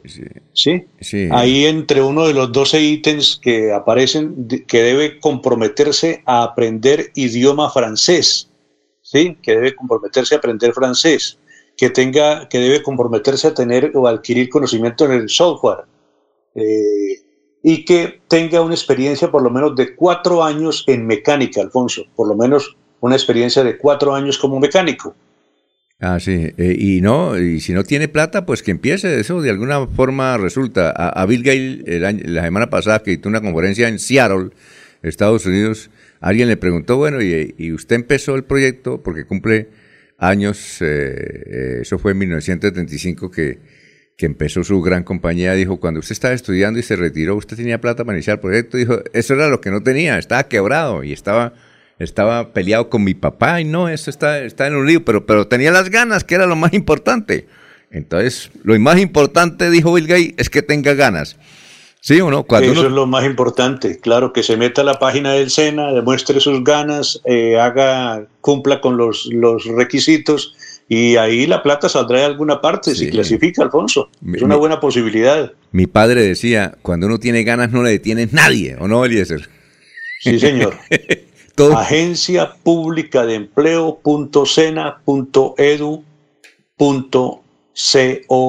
Empleo.cena.edu.co inclinado. La, la, de irnos, Jorge, ¿está ahí? Jorge, o ya fue. Bueno, eh, la de irnos. Eh, sí, señor. A ver, Jorge, la de irnos.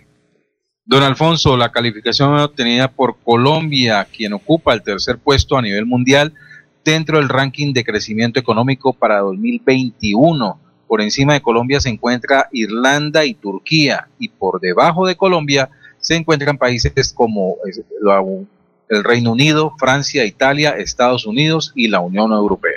La de irnos, don Eliezer. Don Alfonso, los pacientes con cáncer y VIH reciben un pequeño alivio. En sus trámites van a eliminar esa parte que a veces era complicada, pero que forma parte del trámite de hacer que le autorizaran un procedimiento, un examen se ha establecido el decreto 441 y elimina para este tipo de problemas de salud, para cáncer y VIH, elimina las autorizaciones para atender estas enfermedades. Ya no necesita autorización. Ese trámite se elimina y esto pues hace un poco más ágil que la gente pueda llegar al servicio médico en temas de cáncer y en temas de VIH. La de Inos, Laurencio. Se está normalizando el paso vehicular en la vía Curo Santa Bárbara en García Rovira por los trabajos de Invía y gente de la región que quieren sacar sus cosechas a los centros de consumo. Muy bien, muchas gracias. Eh, quédense, ya está el médico preparado con todos sus instrumentos verbales para hablar de la buena salud. el doctor Ricardo González Parra a través de melodíaenlínea.com y aquí por 1080m. Adiós. Hasta luego, Últimas noticias los despierta bien informados de lunes a viernes. En todas las áreas de la información regional, un periodista de Últimas Noticias registra la información en Radio Melodía 1080 AM y en melodíaenlínea.com. Director Alfonso Pineda Chaparro.